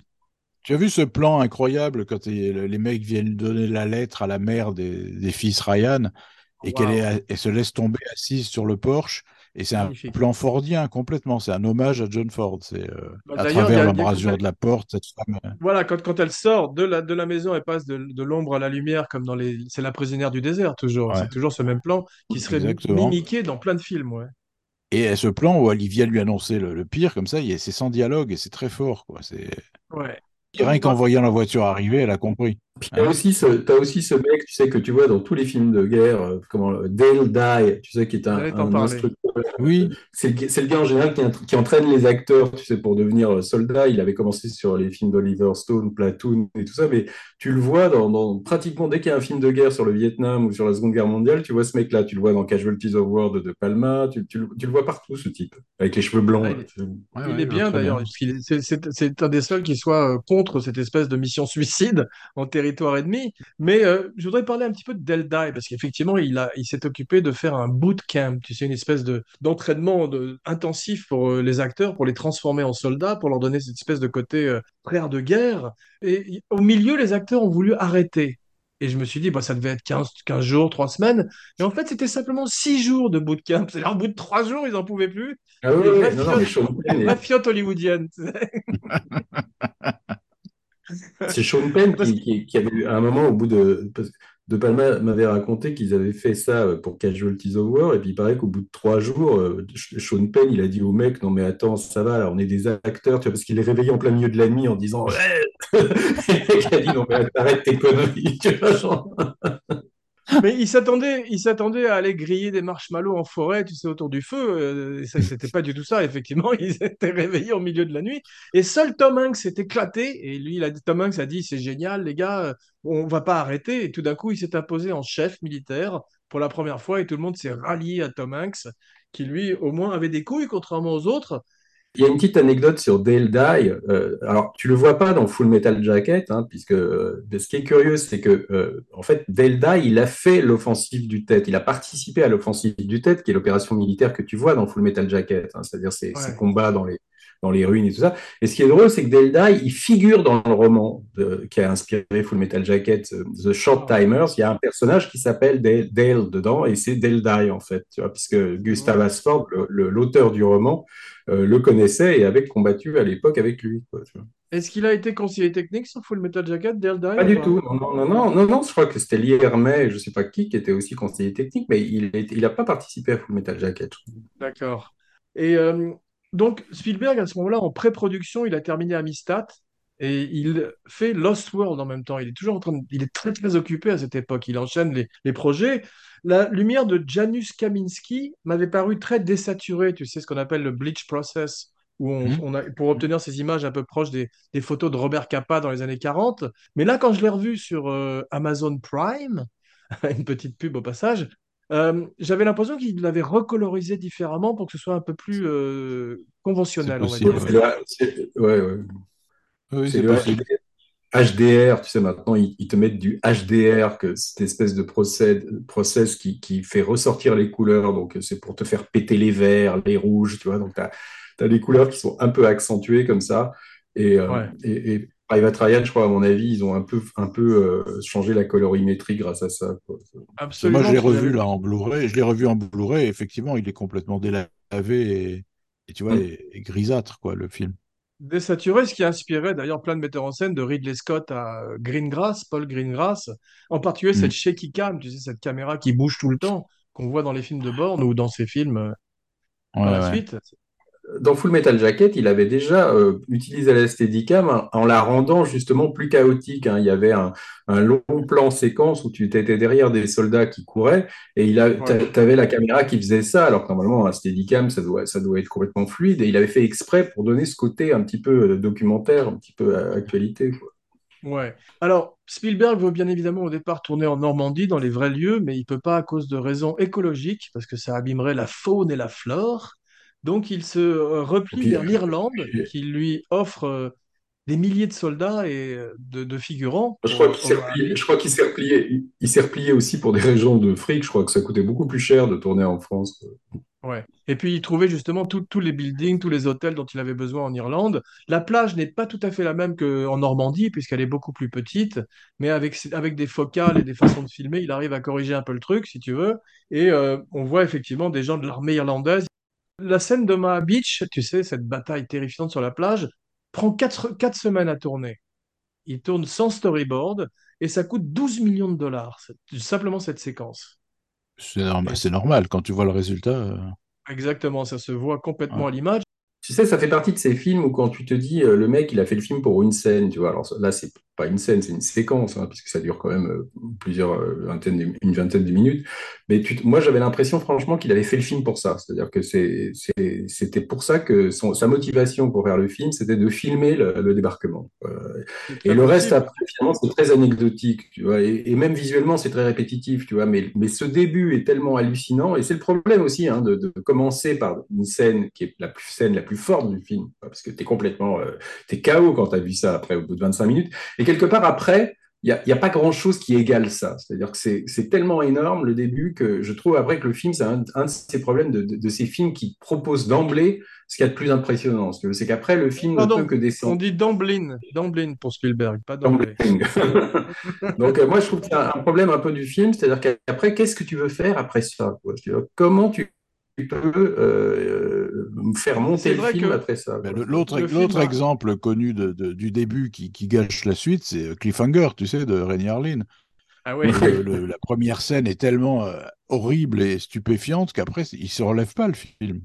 Il n'y arrive pas. pas Non, mais t'en as aussi, il y en a qui te disent, bon, bah, tu commences comme ça, donc ça, ça met le spectateur dans un état de- Mm. d'expectative, tu vois, parce qu'il se dit, ah là là, ça, il va, c'est comme psychose un peu quand tu vois la- la- le meurtre sur la douche, euh, sous la douche, quelque part, après, il y a, y a rien qui est aussi fort que ça, mais Mm. c'est c'est pas au tout début, tu vois, le, le- le meurtre sous la douche, ça arrive au bout de 45 minutes ou 50 minutes. Là, c'est quand même quasiment les premières minutes du film.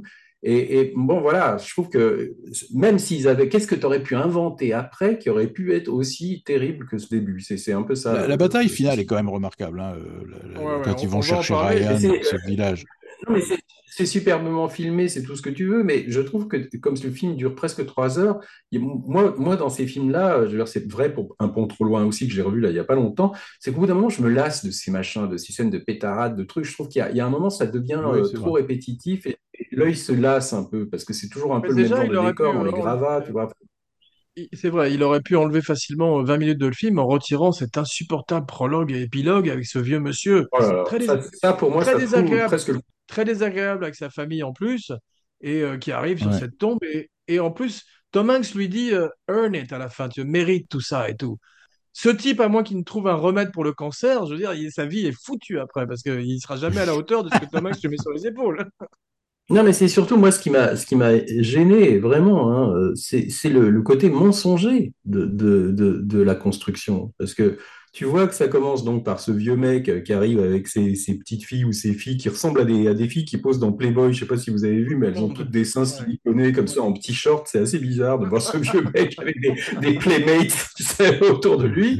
Non, je a- tu es, le- tu es- tu es le, tu es le seul au monde à t'être branlé sur le soldat Ryan. Et, et tu vois le mec qui, qui donc euh, tombe à genoux comme ça devant la tombe de ses copains en pleurant, et tu as ce zoom sur les yeux du vieux, comme ça, hein, qui, qui, à la Sergio Leone, comme ça, tu vois, ce truc. avec- Et donc tu raccordes après avec les yeux de Tom Hanks, donc cinématographiquement, le, le- la collure te dit que c'est Tom Hanks, le vieux, tu vois. Euh, Mhm. et, et tu vois, donc après tout ce qui suit, tu te dis, c'est le point de vue de Tom Hanks, son souvenir du débarquement. Et qu'il n'est donc pas mort. Et qu'il n'est donc pas mort. Il n'est donc pas mort. Et à la fin, il te fait ce truc qui est quand même une, escroquerie euh, narrative où tu t'aperçois qu'en fait Tom Hanks meurt. Donc c'est pour rendre la mort de Tom Hanks encore plus choquante parce que toi tu te dis mais attends tout ça c'est le souvenir de Tom Hanks comment il peut mourir? Et tu t'aperçois que le vieux c'est Ryan et c'est mensonger parce que ce qu'on a vu là, Ryan il y était pas. Tu vois les trois quarts des scènes puisqu'il n'est pas avec le peloton, il n'a pas pu avoir ces souvenirs là. Donc ça ne fonctionne pas je trouve. Ouais, J'ai lu cette critique effectivement dans, dans, dans pas mal de, de- dans ma recherche, mais c'est vrai que moi ça m'a pas plus gêné que ça. Ça s'appelle un fake out en anglais, Et c'est ce que Spielberg a essayé de faire en, tr- en trompant les gens, mais apparemment, c'est vrai que certains l'ont reçu plus fort que d'autres. Il utilise euh, 30 amputés, t'as vu, pour la scène euh, sur la plage. Revenons un peu sur la plage, Mhm. et effectivement, on voit ces gens qui ont leurs bras et leurs mains euh, euh, dans, leur- dans leurs bras, et c'est terrifiant, c'est parce qu'il y a un truc qui est extraordinaire, c'est quand on passe sous l'eau, le travail sonore du film, tu as vu, quand les balles Ce que j'allais te dire, le travail sur la bande son, il est extraordinaire. hein. ah, extraordinaire. Quand les types euh, prennent une bombe à côté d'eux et que tu entends le, la vibration dans l'oreille, que le mec n'entend plus rien et tu entends juste le, le- oui, le son, quoi. Tout ça, c'est une des plus, grandes séquences de l'histoire du cinéma. hein. Euh, moi, le problème, c'est que je te dis qu'après, je trouve qu'il n'y a rien. Moi, le problème, c'est que c'est pas un problème. Et disons, je trouve que le film se caractérise à la fois par des moments d'une sauvagerie, d'une violence, d'une boucherie comme ça, bon, qui reflète la réalité, hein, puisque on avait rarement vu euh, une description du débarquement de manière aussi gore, aussi euh, réaliste. Et, c'est qu'il y a en même temps des scènes de sentimentalité dégoulinante. C'est le contraste des deux, moi, qui m'a qui m'a un peu gêné. C'est-à-dire que c'est à la fois très très sentimental, comme souvent Spielberg, hein, et à la fois d'une réalité brute de décoffrage et d'un truc où tu as le nez dans les intestins des, qui, sortent des mecs. Tu vois, Enfin, c'est le côté le contraste, tu vois. Dans Full Metal Jacket, des films comme ça qui sont très durs aussi sur la sur le côté euh, parce qu'il y a quand même dans Full Metal Jacket, tu as des, des scènes de combat, c'est quand même assez assez choquant. euh, et t'as- pas pas la violence de. Ryan. Voilà, c'est- mais oui, mais t'as pas cette sentimentalité dégoulinante avec des machins, tu vois, de, de, de Earn It et tout ça. C'est donc moi, c'est un peu la- la- le Mais contraste Ça, des ça, c'est ce que je me. préfère. C'est ce que je préfère aussi dans Full Metal Jacket, c'est qu'on ne sait pas qui sont ces gens. Ce sont des pions sur un échiquier. C'est un motif qui revient souvent dans les films de Kubrick et qu'il n'y a pas effectivement de lettres qui se passent de main en main pour aller vers Ah non, une non. fiancée ou une maman. Non, mais Kubrick, de toute façon, il, il veut pas, il veut pas l'identification. Il, il recherche vraiment, il, il cherche à annuler l'identification. Alors que Spielberg, c'est le cinéaste américain type, si tu veux, qui lui veut que le public s'identifie. Euh, alors les deux sont respectables. Hein, je te dis pas qu'il y a une approche qui est plus euh, critiquable que l'autre. Tu peux, tu peux tout à fait euh, faire de très très bons films euh, en faisant le, s'identifier le public au, au personnage principal. Mais c'est que là, il y a, il y a un petit peu les, les- la, la juxtaposition de scènes vraiment euh, trop écrites, trop sentimentales, trop tire-larmes et tout ça, avec des trucs d'une sauvagerie épouvantable, tu vois. Alors que souvent, bon, bah, c'est rare d'avoir les deux dans le même film. quoi. Laurent, pour rester sur Kubrick, qui est un, un cinéaste que je crois tu apprécies un petit peu, il parle d'un certain nombre de scènes dans un film, des modules qui s'en- qui s'enfilent comme un, dans un chapelet. Et je trouve que quand Mm. même dans Ryan, entre la mort de, de, de, tu sais, Adam Goldberg, entre la mort, Mm. effectivement, de Giovanni Ribisi, entre le sniper, etc., on arrive finalement quand même à avoir un certain nombre de scènes mémorables, même si de temps en temps, effectivement, ça tombe un petit peu dans les défauts de Spielberg qu'on connaît, ce qui nous amène d'ailleurs sans plus tarder à la fameuse liste de Spielberg.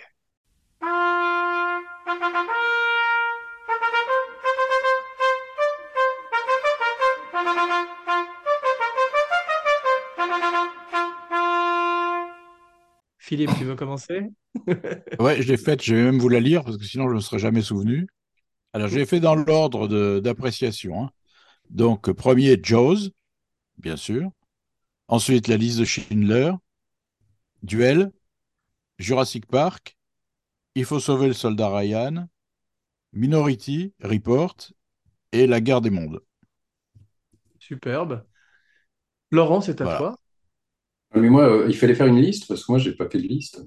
Bah, vas-y, fais-le de, de, de mémoire. Parce que Moi, je vais vous donner quoi, euh, les, les cinq, six premiers. euh, moi, mon préféré, en fait, c'est pas vraiment un film que beaucoup de gens mettent en haut, hein, mais moi, c'est Minority Report, celui que je préfère. Après, je mettrais Rencontre du troisième type. Après, je mettrais euh, Jaws.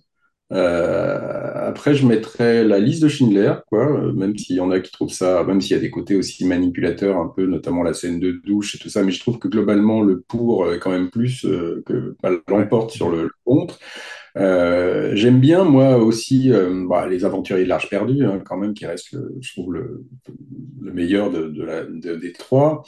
Euh, et, j'aime bien l'Empire du Soleil aussi, le, le- film avec euh, le, jeune Christian Bale, enfin surtout toute la première partie, la, partie à Shanghai, tout ça, ça assez, incroyable sur le plan de la, réalisation. J'aime un peu moins la partie où ils sont dans le camp de prisonniers, après euh, on sent que c'est un peu moins ressenti, mais et, euh, et j'aime bien euh, bizarrement euh, aussi euh, la première partie de AI, enfin jusqu'à ce qu'ils arrivent dans Rouge City, là, j'aime moins après, mais, mais le début, je trouve quand même qu'il y a des, il y a des scènes assez formidables, qu'on ne t'attend pas forcément Spielberg. Ouais. Et bon, voilà, et après, il y en a d'autres que j'aime euh, euh, que j'aime bien, tu vois, j'ai- j'aime beaucoup Duel. Enfin, Duel, c'est un téléfilm, mais c'est quand même, on peut vraiment en parler comme d'un film de cinéma, parce que c'est quand même tellement abouti que, que, c'est, que ça reste quand même une date. Euh, J'aime beaucoup euh, comment euh, le, le, le film aussi, euh, euh, la, la guerre des mondes, enfin, les, les deux films avec Tom Cruise, je trouve, sont quand même assez, assez formidables. Euh, Ouais. Mais bon, après, il y a des films que j'aime bien, mais tu vois, par exemple, Munich, je trouve ça formidablement réalisé, mais, mais, mais c'est complètement, tout ce qu'il raconte dans le film est complètement faux, quoi. Alors, tu peux te dire, c'est, pas grave, mais c'est un peu gênant. Il y a quand même des raccourcis, des, des trucs très, très naïfs dedans, tu vois, parce que Spielberg, je pense c'est quand même pas quelqu'un qui a une vision politique, euh, tu vois. Donc, quand il est dans ces sujets-là, il, est toujours extrêmement manichéen, extrêmement, il n'est pas dans l'ambiguïté, tu vois. C'est comme euh, les Pentagon Papers, qui est un film mais complètement mensonger sur Catherine Graham, le personnage que joue Meryl Streep, qui te la montre comme une anti-guerre du Vietnam et tout, alors que c'était complètement faux, quoi. Tu vois, elle était, elle était complètement, euh, elle était à la fois, comme on dit, hawks, comment on dit là, tu à la fois colombe et, et faucon, tu vois, c'est- pas quelqu'un qui était euh, toute blanche c'était vraiment pas quelqu'un de manichéen et lui il en a fait une sorte de fée bleue, un peu comme la, fée de, de tu vois, c'est complètement mensonger. Donc il est pas, il sait pas faire ces films-là, c'est pas quelqu'un qui a une maturité euh, politique, euh, historique pour, pour, euh, faire des films. euh, il reste quand même dans l'image d'Épinal, tu vois, parce que même Ryan sur la Seconde Guerre mondiale, même si c'est extrêmement réaliste euh, c'est quand même extrêmement conventionnel. C'est-à-dire, c'est les good guys. euh, Il y, a, un côté quand même très, une vision presque enfantine un peu du truc. euh, Je pense que de, traiter ça, tous ces, tous ces sujets de manière extrêmement manichéenne, c'est, aujourd'hui en tout cas, tu vois, tu peux plus tellement faire ça, quoi. Tu la guerre, c'est un truc qui est, qui est tellement Grosse Enfin, de dire la guerre, c'est la guerre, c'est vilain, tu vois, la guerre, c'est moche, ou de dire la drogue, c'est de la merde, c'est vrai, mais tu, tu prêches les convertis un peu quelque part. Donc, Ouais, ouais, faire, le faire un fameux- film, euh, faire- voilà. le fameux War is Hell. Bon, vos, vos listes sont formidables. Je vais vous dire la mienne rapidement quand même. Alors, premier, Ready Player One. Deuxième, Big. Friendly Giant. Troisième, 1931. Quatrième, Always. Non, non, je déconne. La mienne ressemble. Hook, Hook, n'oublie pas Hook. si, Hook, hein, je vais en parler, c'est le pire pour moi. Mais la mienne ressemble un peu plus à celle. La mienne, la mienne ressemble un peu plus à celle de Philippe, puisque numéro 1, Jaws, bien sûr, Les Dents de la Mer. Numéro 2, moi je mets Raiders, parce que c'est de la nostalgie peut-être, mais à l'époque, ça avait été un, un grand, un grand moment de ma vie. Il y a eu un tournant, il y a eu un après. Ça reste, ça, reste, ça reste quand même un des meilleurs. Enfin, moi, je Voilà, il y a eu un, avant et a- un après euh, euh, euh, Les Aventuriers. Euh, le troisième, c'est la liste de Schindler, effectivement, qu'on retrouve dans toutes nos listes. Quatrième, Soldat Ryan, Philippe, un peu comme toi. Cinquième, Minority Report, qui est un film que j'adore également. Euh, sixième, E.T. Alors là, une fois de plus, c'est peut-être euh, à travers les lunettes teintées de rose de la nostalgie, mais ça doit être Je difficile crois, à oui. revoir aujourd'hui avec cette créature en plastique. E.T., c'est, Duel. c'est, moi, E.T., c'est pas mal. Enfin, moi, je, je- mais je trouve que la fin, je me souvenais pas, je l'ai revu il y a pas. Ça dure, tu vois, quand les adieux, machin, je trouvais que c'était. Euh, moi, j'ai ensuite Duel. J'ai Munich en huitième parce que j'avais beaucoup aimé Munich, sauf cette scène où euh, euh, Eric Bana fait l'amour avec sa femme pendant qu'on voit l'attentat de Munich en arrière-plan, en, en- en- montage, cette séquence montage qui est absolument ridicule. Eros et Thanatos, il faut pas qu'ils touchent au sexe, hein, Spielberg. C'est un truc qui est, c'est comme De Niro, il faut vaut mieux pas Ah non, qu'il alors là, Ouais, j'aime bien la première moitié, aussi. c'est vraiment bien. Ouais, ouais, puis même il y a des choses par la suite. Effectivement, j'aime pas beaucoup euh, la, la foire euh, aux robots, tu sais, avec Brendan Gleeson qui a cette espèce de, de dôme du tonnerre où il massacre les robots, c'est pas terrible. C'est là où le film bascule un petit peu. Mais par la suite, euh, il me récupère euh, ensuite. Et puis à la fin, il y a des, des moments très émouvants quand même avec cet enfant qui revit le. Non, non, mais c'est un bon film. un- Moi, je trouve que c'est un bon film. Et, euh, et après, je sais pas ce que Kubrick en aurait fait. Ça aurait sûrement été très différent. Mais je, je trouve que, je trouve que ça correspondait sûrement plus à la, à la sensibilité de Spielberg qu'à celle de Kubrick, quoi. Ouais. Et euh, j'aime beaucoup, enfin, je l'ai pas revu depuis, vous me direz, mais j'avais beaucoup aimé Sugarland Express, qui était son premier film, en tous les cas après Duel, son premier film de cinéma, et qui avait un parfum des années 70, mais je sais pas comment ça a vieilli. Tu l'as revu, Philippe, celui-là, Sugarland Express, non? Non, non, non. Mais j'avais Ouais. bien aimé aussi. ouais. Et Laurent? Euh, moi, j'en garde pas un souvenir. euh, Je, je garde le souvenir en fait de cette fin où ils se font descendre, à laquelle tu t'attends pas, alors qui est Ouais. choquante. Tu t'y attends pas du tout. Euh, et bien, il paraît qu'après, il avait, il avait dit qu'il, lui, il était contre cette fin, hein, c'est-à-dire qu'il n'aurait pas voulu que les héros meurent, mais que c'était le- les producteurs qui l'avaient obligé à, à tourner ça comme ça. Et il était persuadé que si les, les, les, les personnages avaient survécu, à la fin, le film aurait marché plus. Ça me paraît une ça, c'est l'influence, euh, c'est l'influence Easy Rider et les années 70 où tout le monde mourait à la fin, tous les héros mouraient à Bonnie and. Clyde. Bonnie and Clyde. exactement. Euh, je déteste Hook, mais vraiment euh, passion. Lui le déteste aussi. J'ai lu Ah, récemment que c'était un film qu'il voulait plus voir parce que je crois que le tournage avait été un cauchemar pour lui. C'était Julia Roberts qui était complètement camé, qui arrivait en retard tout le temps. Enfin, c'était, il a vraiment pas aimé faire le film. Et, et il paraît qu'il aime pas du tout le. Enfin, il en est très très déçu. quoi. Julia Roberts était particulièrement miscast dans le rôle de la fée Clochette, je me rappelle effectivement. J'ai pas vu que, Always. Heureusement, j'ai pas vu Always. pas. Guimauve, Guimauve. Voilà, j'aime pas 1941 qui apparemment a été réhabilité par certaines personnes depuis, mais c'est quand même Non, moi j'aime pas non plus. Voilà, il devrait pas trop toucher à la comédie non plus, ni au sexe ni à la comédie. J'aime pas le, Et le euh, film à- sur les, les esclaves, là, comment le, le- la couleur pourpre. Amistad. Ah, Ouais, la- l'Amistad et la couleur pourpre, les deux, là, j'aime pas ouais. du tout non plus. Et le terminal dont on a parlé euh, brièvement. Et alors là, Laurent, on va te faire mal, Philippe et moi, parce que ni lui ni moi n'aimons beaucoup Rencontre du troisième type. Non, alors là, là, là, franchement, vous êtes, vous êtes dans l'erreur. moi, il y a un moment, c'était. Moi, il y avait un moment, moi, c'était même ce- mon préféré. Simplement, j'ai revu euh, Minority Report là, et je, je trouve que là, il y a, il y a quand même une complexité. Il y a, dans Minority Report, c'est tellement virtuose. voilà, Mélanger le. Ah non, moi, je trouve ça même Truffaut Parle-nous un peu de Rencontre du troisième type, pour énerver Laurent. Écoute, je sais pas, Bah, c'était le genre de film, tu sais, basé sur une idée qui est tirée sur deux heures et demie. Tu vois le vaisseau, il fait Oh mince. Je. J'aime discuter avec toi, Laurent. Alors, le, vrai, le- vrai extraterrestre du film, c'est Truffaut. C'est ça qui est génial. Le- le- dans le casting, c'est ça qui est génial. Le mec a l'air mais tellement alien, à la fois de le voir dans ce film-là, la manière dont il parle anglais, donc ça crée une étrangeté, si tu veux, quand ça, il est là. T'aurais mis, euh, t'aurais mis un acteur plus, euh, enfin, je sais pas, un acteur euh, Ian Holm ou je sais pas quoi, tu vois, un mec plus convenu pour jouer ce genre de truc. C'était pas du tout pareil. L'arrivée de Truffaut là-dedans crée un machin mais bizarre, tu vois, dès le début, quand tu le vois arriver avec ses ça aurait dû être Ray-Ban. Ventura, t'imagines, avec Ventura? Ah, Ça aurait dû être Trintignant aussi. Enfin, ils avaient, ils avaient démarché Trintignant aussi, euh, mais ça, ça aurait été tellement autre chose. Et c'est Truffaut finalement qui fait de ce film, je trouve, un truc mais complètement bizarre. Tu vois.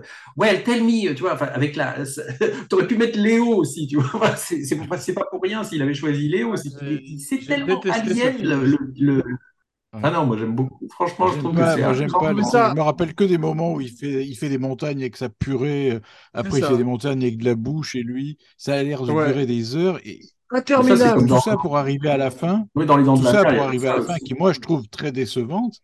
Cette fin Ouais. avec des petits, des petits gnards qui sortent du vaisseau. Enfin, tu vois, je pense que c'est le genre de film typiquement où tu marches ou tu marches pas. Quoi. Ah ben moi, non, moi, ce, que je trouve, ce que je trouve incroyable par, pour rapport à Spielberg, hein, qui est quand même le mec, le cinéaste de la famille et tout ça, c'est que tu vois, un film où le mec, sa famille, mais c'est des cons, sa femme, ses gosses sont insupportables, et le mec, il préfère se barrer avec les aliens pour laisser la famille derrière. Enfin, quand tu compares à ce que Spielberg, normalement, véhicule comme valeur dans ses films, tu vois, de trucs dégoulinants, il n'y a rien de mieux que la famille, machin, là, tu vois le mec, mais c'est genre, ah, tiens, j'en ai ras le bol, je me casse, tu vois, et ça, je trouve Mais que c'était probablement une époque il Sa n'avait pas famille est insupportable et Dreyfus est insupportable aussi. Je trouve que c'est un personnage particulièrement détestable dans le film. Mais bon, on, Oui, mais ça, crée finalement. euh, euh, les films de Spielberg maintenant après sont devenus tellement des trucs, enfin, en tout cas pour ceux que j'aime pas moi, euh, extrêmement putes, extrêmement avec des héros que là je trouve quand même qu'il y a un personnage qui est effectivement très déplaisant. Le personnage de Dreyfus est très déplaisant.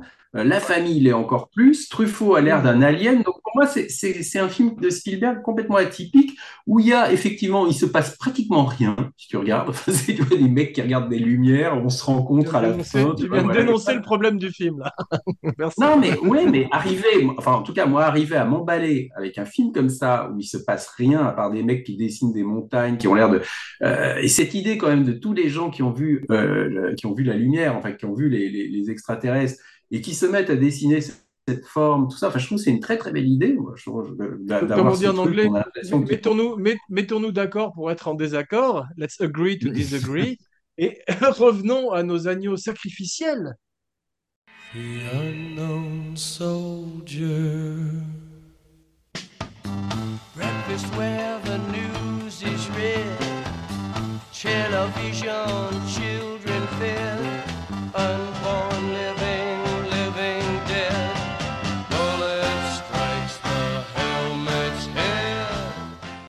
Spielberg euh, ne fait pas faire le, le camp d'entraînement à Matt Damon pour que tout le monde le déteste. Et euh, il- son monologue, c'est improvisé par Matt Damon sur place. Et je le trouve insupportable, ce monologue, parce que c'est l'histoire de ses frères qui agressent, qui, qui harassent sexuellement une pauvre fille de, de- dans, dans Ah la oui, ferme. oh là là. Oh, c'est Oui, horrible. On dirait une espèce d'impro de cours de théâtre, tu sais, c'est c'est horrible. Voilà, mais moi, c'était un des problèmes Oui, aussi. C'est-à-dire cette scène est tellement catastrophique que tu te dis, mais putain, ils ont, ils ont risqué leur vie pour sauver un con avec une famille de cons. Tu vois, je me disais, ça rend le film est complètement vain, tu vois, et je suis pas sûr que ce soit l'intention en plus. C'est exactement ce que j'ai pensé. Je me suis dit, putain, c'est ça le soldat Ryan. Putain. Voilà, les mecs, tu te dis, putain, mais on en est là à cause de lui, là. Et donc, tu sais, comme tu disais, Laurent, Tom, Sam Sizemore est obligé de te tester pour la drogue tous les jours. Et Spielberg lui dit que si Ouais. jamais il, est, il se fait choper, il le vire à tout instant, même le dernier jour de tournage, et il le remplace par un autre acteur. Dans son, dans son dans ses mémoires, euh, Tom Sizemore, là, j'avais dit, là, je lisais, j'avais lu ses mémoires, il parle pas mal, hein, donc des Soldats Ryan, parce que c'est le film dont il est le plus fier avec Hit, et il, il, explique qu'en fait, il va voir, euh, Spielberg demande à le voir au départ, hein, et donc il va avec sa femme, Sizemore, et, et il lui dit, alors, est-ce que t'es clean, parce qu'on me dit que t'es quand même, et, là, il lui ment, tu vois, en disant, euh, ah oui, oui, non, je suis complètement clean, alors que c'est tout juste s'il n'est pas allé se faire une, une dose euh, en sortant. Mais euh, donc, il essaye vraiment le plus possible, tu vois, de ne pas prendre de drogue pendant tout le tournage. Et il dit que c'est quasiment euh, impossible, quoi. Il en est à. D'ailleurs, c'est très cruel parce que. en voyant, en voyant le film, on ne devine pas, mais le mec luttait, mais vraiment tous les jours, parce qu'il il n'avait qu'une envie, c'était de se foutre de l'héroïne dans les veines, tu vois. C'est vrai, d'ailleurs, c'est très cruel parce que c'est lui qui administre la morphine euh, à Giovanni Ribisi. Donc, on sent que Spielberg a fait fucked with him, comme on dit en anglais. Mais euh, c'est vrai que euh, Tom Sizemore, apparemment, puisqu'on parle de lui, c'est lui qui aurait écrit sa scène quand euh, Edward Burns veut déserter, justement. Et ça me rappelle un petit peu Spielberg laissant écrire le monologue à Robert Shaw dans Jaws. C'est-à-dire qu'il s'inspire Mhm. beaucoup de ce qui se passe sur le plateau et de ses acteurs. Et ça, c'est une certaine flexibilité qu'on retrouve chez les plus grands, notamment Kubrick, qui change les acteurs en cours de tournage ou qui improvise de nouvelles choses euh, sur le plateau sans aucun problème. C'est pas structuré à Mhm. mort, si tu veux. D'ailleurs, Et, à ce euh, sujet, je voudrais dire qu'il y a- il y a un truc qui m'a frappé en revoyant le film, c'est le, sens du détail. Tu sais, le sens du détail euh, où il focalise sur une toute petite action minuscule au milieu du chaos. Tu vois, je pense Ouais. par exemple au...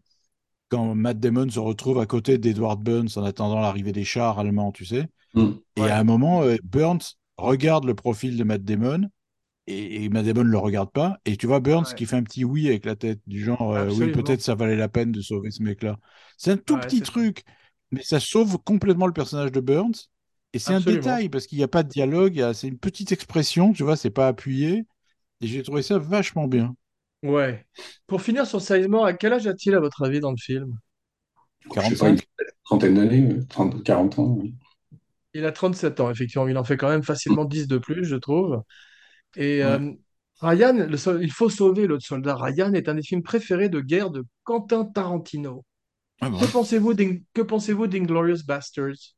Bah, je pense qu'il est- s'est inspiré là, de la scène du sniper, là, puisque tu vois, là, dans Inglourious Basterds, c'est un film sur un sniper allemand qui est dans un beffroi comme ça et qui tire sur des mecs. Et là, ça fait penser un peu au truc avec Barry Pepper, un peu là, dans. Soldat Ryan. Philippe, qu'est-ce que tu penses du film? J'ai pas détesté. Et euh, il y a juste le, quand ça délire complètement, où ça m'énerve un peu, tu vois, la- l'arrivée d'Hitler à la fin, là, les types Ouais. qui le mitraillent dans un cinéma tenu par Mélanie Laurent, etc. Là, j'ai largué complètement. Surtout que tu as Mais- tout, t'as tout, euh, tout le, le grand état-major nazi et dans le cinéma, il y a un, il y a Ouais, un- mais, un noir. ouais, mais, enfin, franchement, pff, moi, c'est tellement délirant que finalement, moi, ça m'avait fait marrer, tu vois. C'est-à-dire que c'est, tu te dis, bon, autant y aller, tu vois. Enfin, c'est, t'as presque l'impression que, comment Eli Roth, euh, c'est Eli Roth, il t'appelle le, le mec, Ouais. là, qui, qui tire depuis le balcon. Quand il tire avec sa mitrailleuse, j'avais l'impression de voir Tony Montana, tu sais, à la fin de Scarface, là, qui arrose les mecs qui arrivent chez lui, là. C'est, tellement too much et tellement débile que, que ça revient euh, finalement presque, c'est comment, c'est le multiverse avant l'heure, c'est-à-dire que tu as l'impression que c'est dans un univers parallèle, donc pff, pourquoi pas, je veux dire, c'est, c'est, on, on- on est entre le Casino Royal, tu sais, avec Woody Allen et le, je sais pas, il y a, il y a un, un machin tellement din- dingo qu'il faut le prendre. Je crois qu'il faut pas prendre Tarantino au sérieux de toute façon, même dans ses films, Non, non. il la joue sérieux. Euh, moi, ça m'avait presque plus gêné dans Once Upon a Time in Hollywood, tu vois, parce que c'est. d'accord. Moi, je préfère Inglorious Bastard, qui pour moi est un des, un des bons Tarantino. Je l'ai pas revu depuis, mais il y a- je trouve ça, je l'avais vu en salle, j'avais beaucoup aimé. Et c'est Say Guten Tag to my little friend. C'est un peu ça quand même dans le film.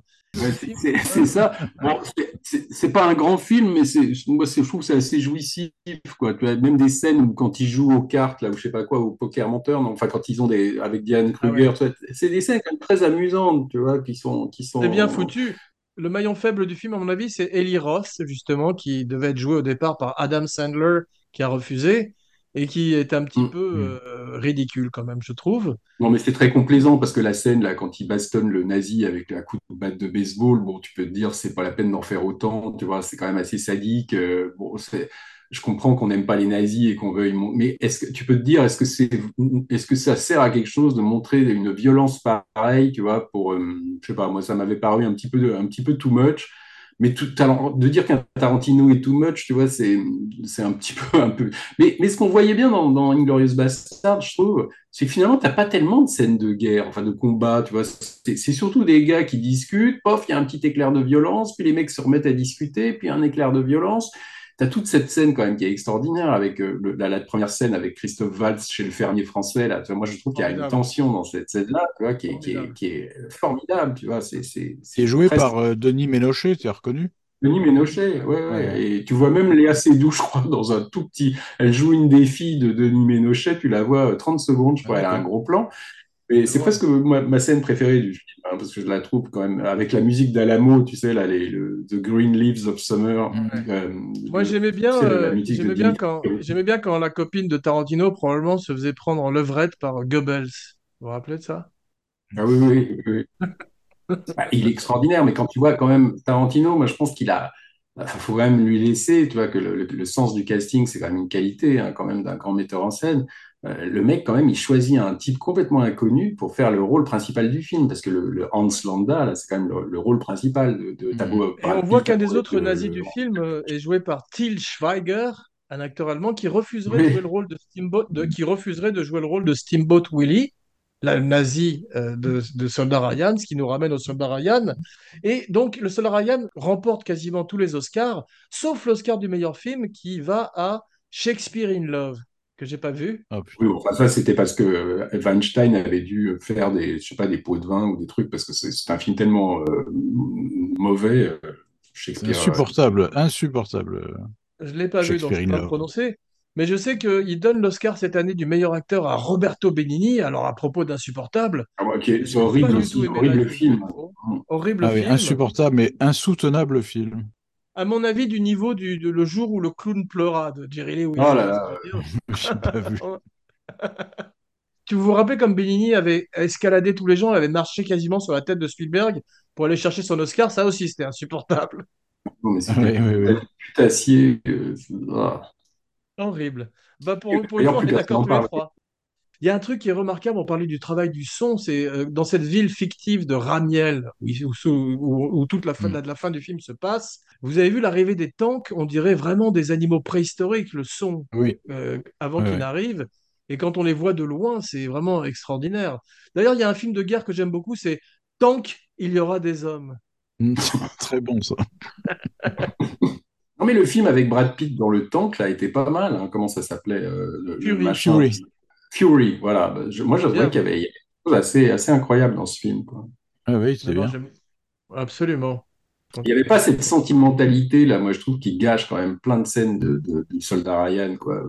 Mm, mm. Pendant très longtemps, les Allemands n'ont pas de visage dans le film, comme un petit peu comme, comme dans Dunkerque, où on ne les voit jamais, ou comme dans les westerns, où on voyait jamais les Indiens. Tu te rappelles, Philippe?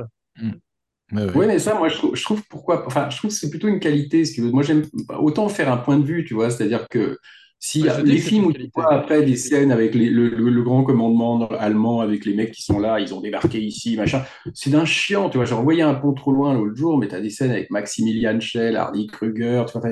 Tu te dis, mais pourquoi ne pas prendre un point de vue unique, tu vois. Et là, bah, finalement, il, il s'y colle à peu près, tu vois. Parce que même les mecs, les Allemands, quand ils tirent sur la plage, en fait, ils sont toujours de dos, tu vois. Tu jamais vraiment des. Absolument. Bon, il y a quelques, il y a quelques personnages d'Allemands après qui sont individualisés, comme dans le combat au couteau ou le gars qui veut, le, le gars qui veut le fusiller après.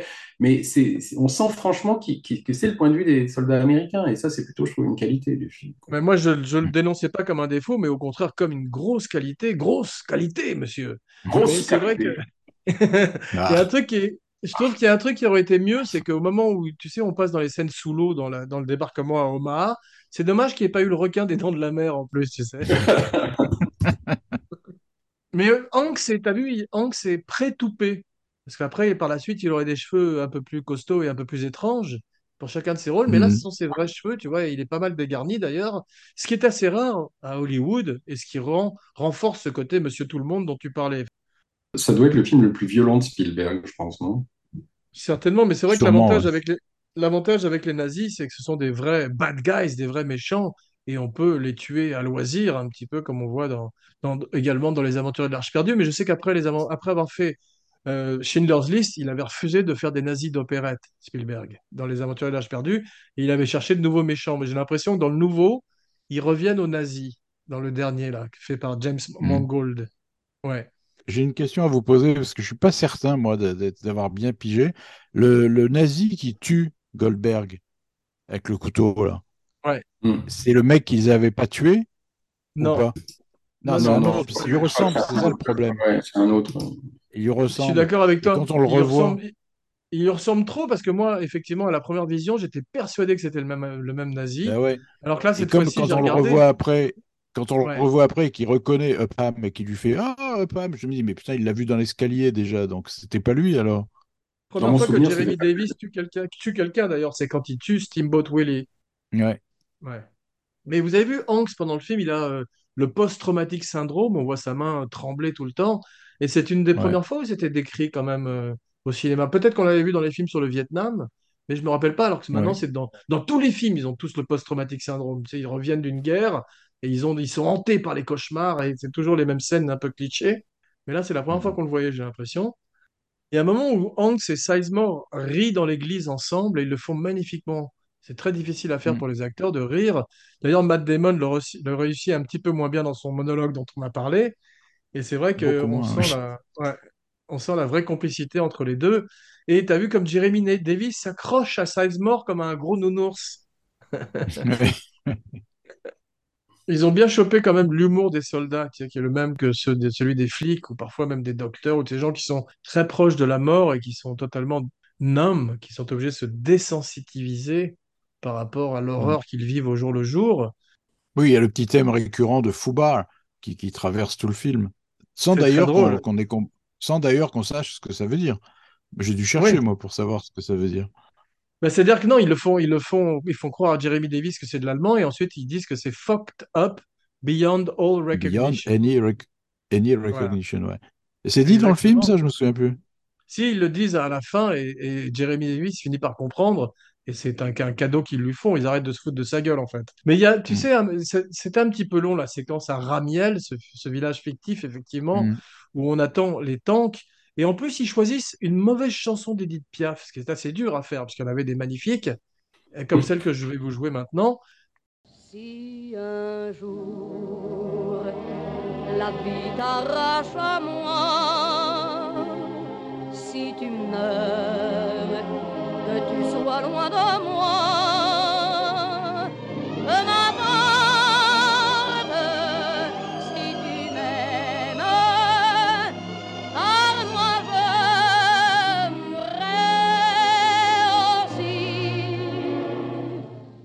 C'est pas terrible quand euh, Jeremy. Davis, ils sont tous assis sur ces marches, ça ralentit le film, et je te dis, si ça avait été une chanson plus belle de Edith Piaf, et c'est pas ce qui manque, ça aurait donné un second souffle tout d'un coup au film, je pense.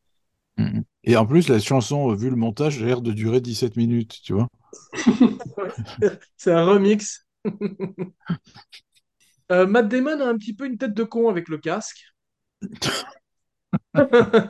Je sens que, je sens que tu as une dent contre Matt. Non, je l'adore, je l'adore par ailleurs, mais c'est, tu sais, ça m'avait rappelé quand euh, il faisait très important de bien choisir son chapeau de cow-boy, et quand tu vois Daniel Craig dans Cowboy versus Aliens, il avait une tête absolument ridicule dans son chapeau aussi, on dirait l'idiot du village, tu sais. Il y a toutes ces scènes où tu sens qu'ils sont obligés de les faire jouer sans les casques parce qu'au bout d'un moment, on se dit, euh, ils se ressemblent tous avec les casques parce que des fois, tu te dis pourquoi les mecs, ils- enfin, Jerry Davis, il a plus de casque à un moment, euh, euh, alors que t- t- ça paraît toujours un petit peu bizarre, tu vois, mais tu sens que ça doit être lié aussi au, côté, euh, peut-être qu'avec les casques, on les distingue moins bien pour, pour savoir qui est qui, quoi. Je pense, ouais. C'est vrai. Et Philippe, tu parlais de l'ident- de l'identification avec Jeremy Davis. C'est vrai que moi, je, c'est celui, euh, quand il ne tue pas cet Allemand, je peux comprendre aussi qu'il monte cet escalier très lentement quand il entend une espèce de Mhm. boucherie euh, au premier étage. Moi, j'aurais peut-être fait la que même ce qui est chose. vachement, su- ce qui est très subtil, c'est quand il le fait, quand il se dégonfle, le réflexe du spectateur, c'est de se dire putain, quel pleutre, quel, quel minable, etc. Puis après, tu réfléchis, tu te dis putain, je serais à sa place, dans la mitraille avec mon collier de cartouches et avec un Bosch qui descend vers moi, je sais pas si j'aurais été fait beaucoup le malin, quoi, tu vois. Absolument, mais quand il court avec ses cartouchières, c'est quand même un peu Monsieur Bean à la guerre. T'as vu Mr. Bean à la guerre. Mais tu as vu, c'est Steamboat Willie, donc l'Allemand qui tue Tom Hanks, ou en tous les cas qui, le- qui Ouais. lui tire dessus avant qu'il s'écroule. Et c'est- je me rappelais de cette image encore de ma première vision. C'est beau quand même quand comme Tom Hanks tire avec son flingue sur ce tank qui approche de lui comme un ti- triceratops. Ouais. C'est un peu Roy Scheider à la fin de Jaws, tu sais, genre, quand il tire C'est sur vrai, le Ouais, requin. ouais. Exactement, j'y avais pas pensé, mais c'est exactement ça. Mais Davis tire à la fin, effectivement, et tue Steamboat Willie. C'est comme les lâches dans les westerns, tu sais, ou qui, à la fin, finissent Mhm. par trouver leur courage. Tu te rappelles The Lonely Man avec Anthony Perkins, justement, qui- Ouais. et tu avais ce côté. D'ailleurs, d'ailleurs, curieuse- curieusement, on voit pas le contre-champ quand il tue euh, Steamboat Willie. On le voit pas tomber, euh, le- l'Allemand. Ah, tu as raison, ouais, on reste sur le visage, effectivement, de Davis. Ouais. Tom Hanks, il aurait pu jouer le, chef Brody de, de Jaws aussi, tu vois. Ouais. Ouais. Mais c'est vrai qu'on on passe à la fin sur ce morphing qui fait 13 années 90. C'était très en vogue, le morphine. Ah, Le morphing, pas la morphine, ça c'est ça mort. Ça, c'est comme Sizemore. Mais c'est vrai que ma- entre la vidéo de Michael Jackson, les Terminator, les, euh, les Matrix, tout d'un coup, il y avait le, le morphing était partout. Et on voit ce morphing où il se transforme en ce vieillard dans ce cimetière d'Arlington, qui probablement a vendu des assurances ou des voitures d'occasion toute sa vie, et à qui on a dit earn this, tu vois, alors qu'il il n'a pas inventé. euh, des premiers morphings, je me souviens, moi, qui m'avait frappé au cinéma, enfin, au Pardon. point où. euh, Peut-être que peut-être que c'est un clip, je sais plus, mais je me souviens de la scène d'entretien avec le vampire où tu voyais la, la gamine, tu sais, tout d'un coup, tu voyais le visage qui changeait, et, euh, elle avait, euh, avec le sang, il y avait ses cheveux qui devenaient. euh, ça devenait presque un tableau. un tableau presque, tu vois, comme de la Vénus de Milo. C'était, c'était, c'était, je crois, je me demande même si c'est pas la première utilisation du morphing dans un, dans un film studio. quoi. C'était 94. Non, Absolument, et la première fois, c'était dans la vidéo de Michael Jackson, Black or White. Si vous vous rappelez, il y avait Ouais. effectivement cette séquence de morphing Ouais, à la fin où euh, les, les gens se transformaient les uns en les autres. Espérons que notre épilogue sera plus réussi que le leur.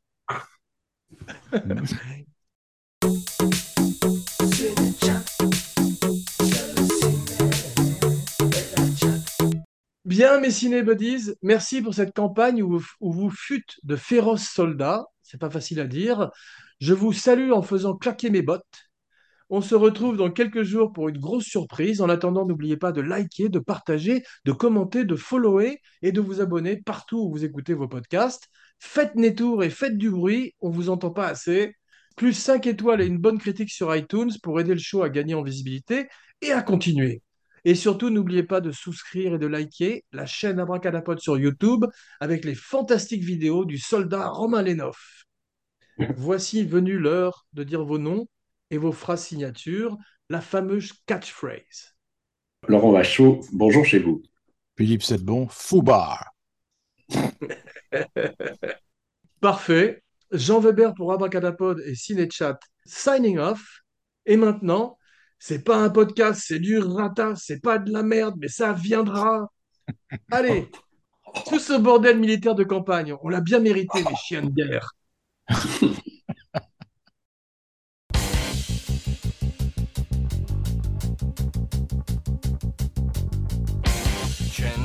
gathered in their masses, just like witches at black masses, evil minds that plot destruction, sorcerer of death's construction.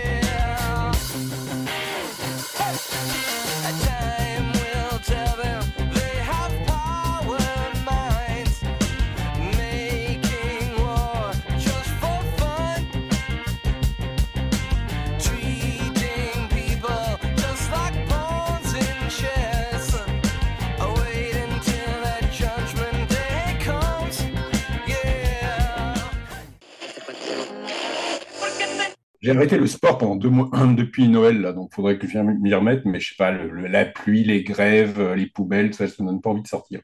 Il devrait soulever Non, J'ai les dit j'ai arrêté depuis haltères. 1977, moi, le sport. C'est une question de volonté, non? J'ai une salle en face de chez moi, donc en fait, si je veux, c'est facile. hein. Mais toi, là, t'as as, l'air d'être. Tu, tu manges des, tu manges des graines et, et du, et de la salade tous les jours, non? Non, non, je disais à Philippe que, je- que en Chine, c'est très, c'est sournois comme le chinois, la cuisine, parce que euh, je mange des légumes et je prends 4 kilos. C'est a- c'est plein de sauces. Non, c'est très, très Oui, bon, ce des sauces, métier. ouais.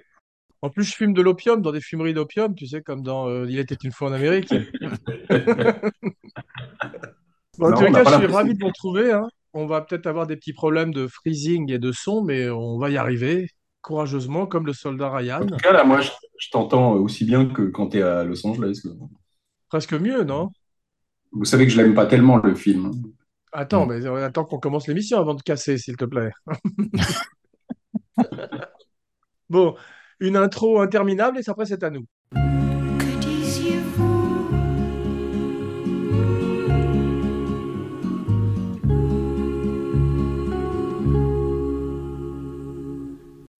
Et bienvenue dans Cinéchat.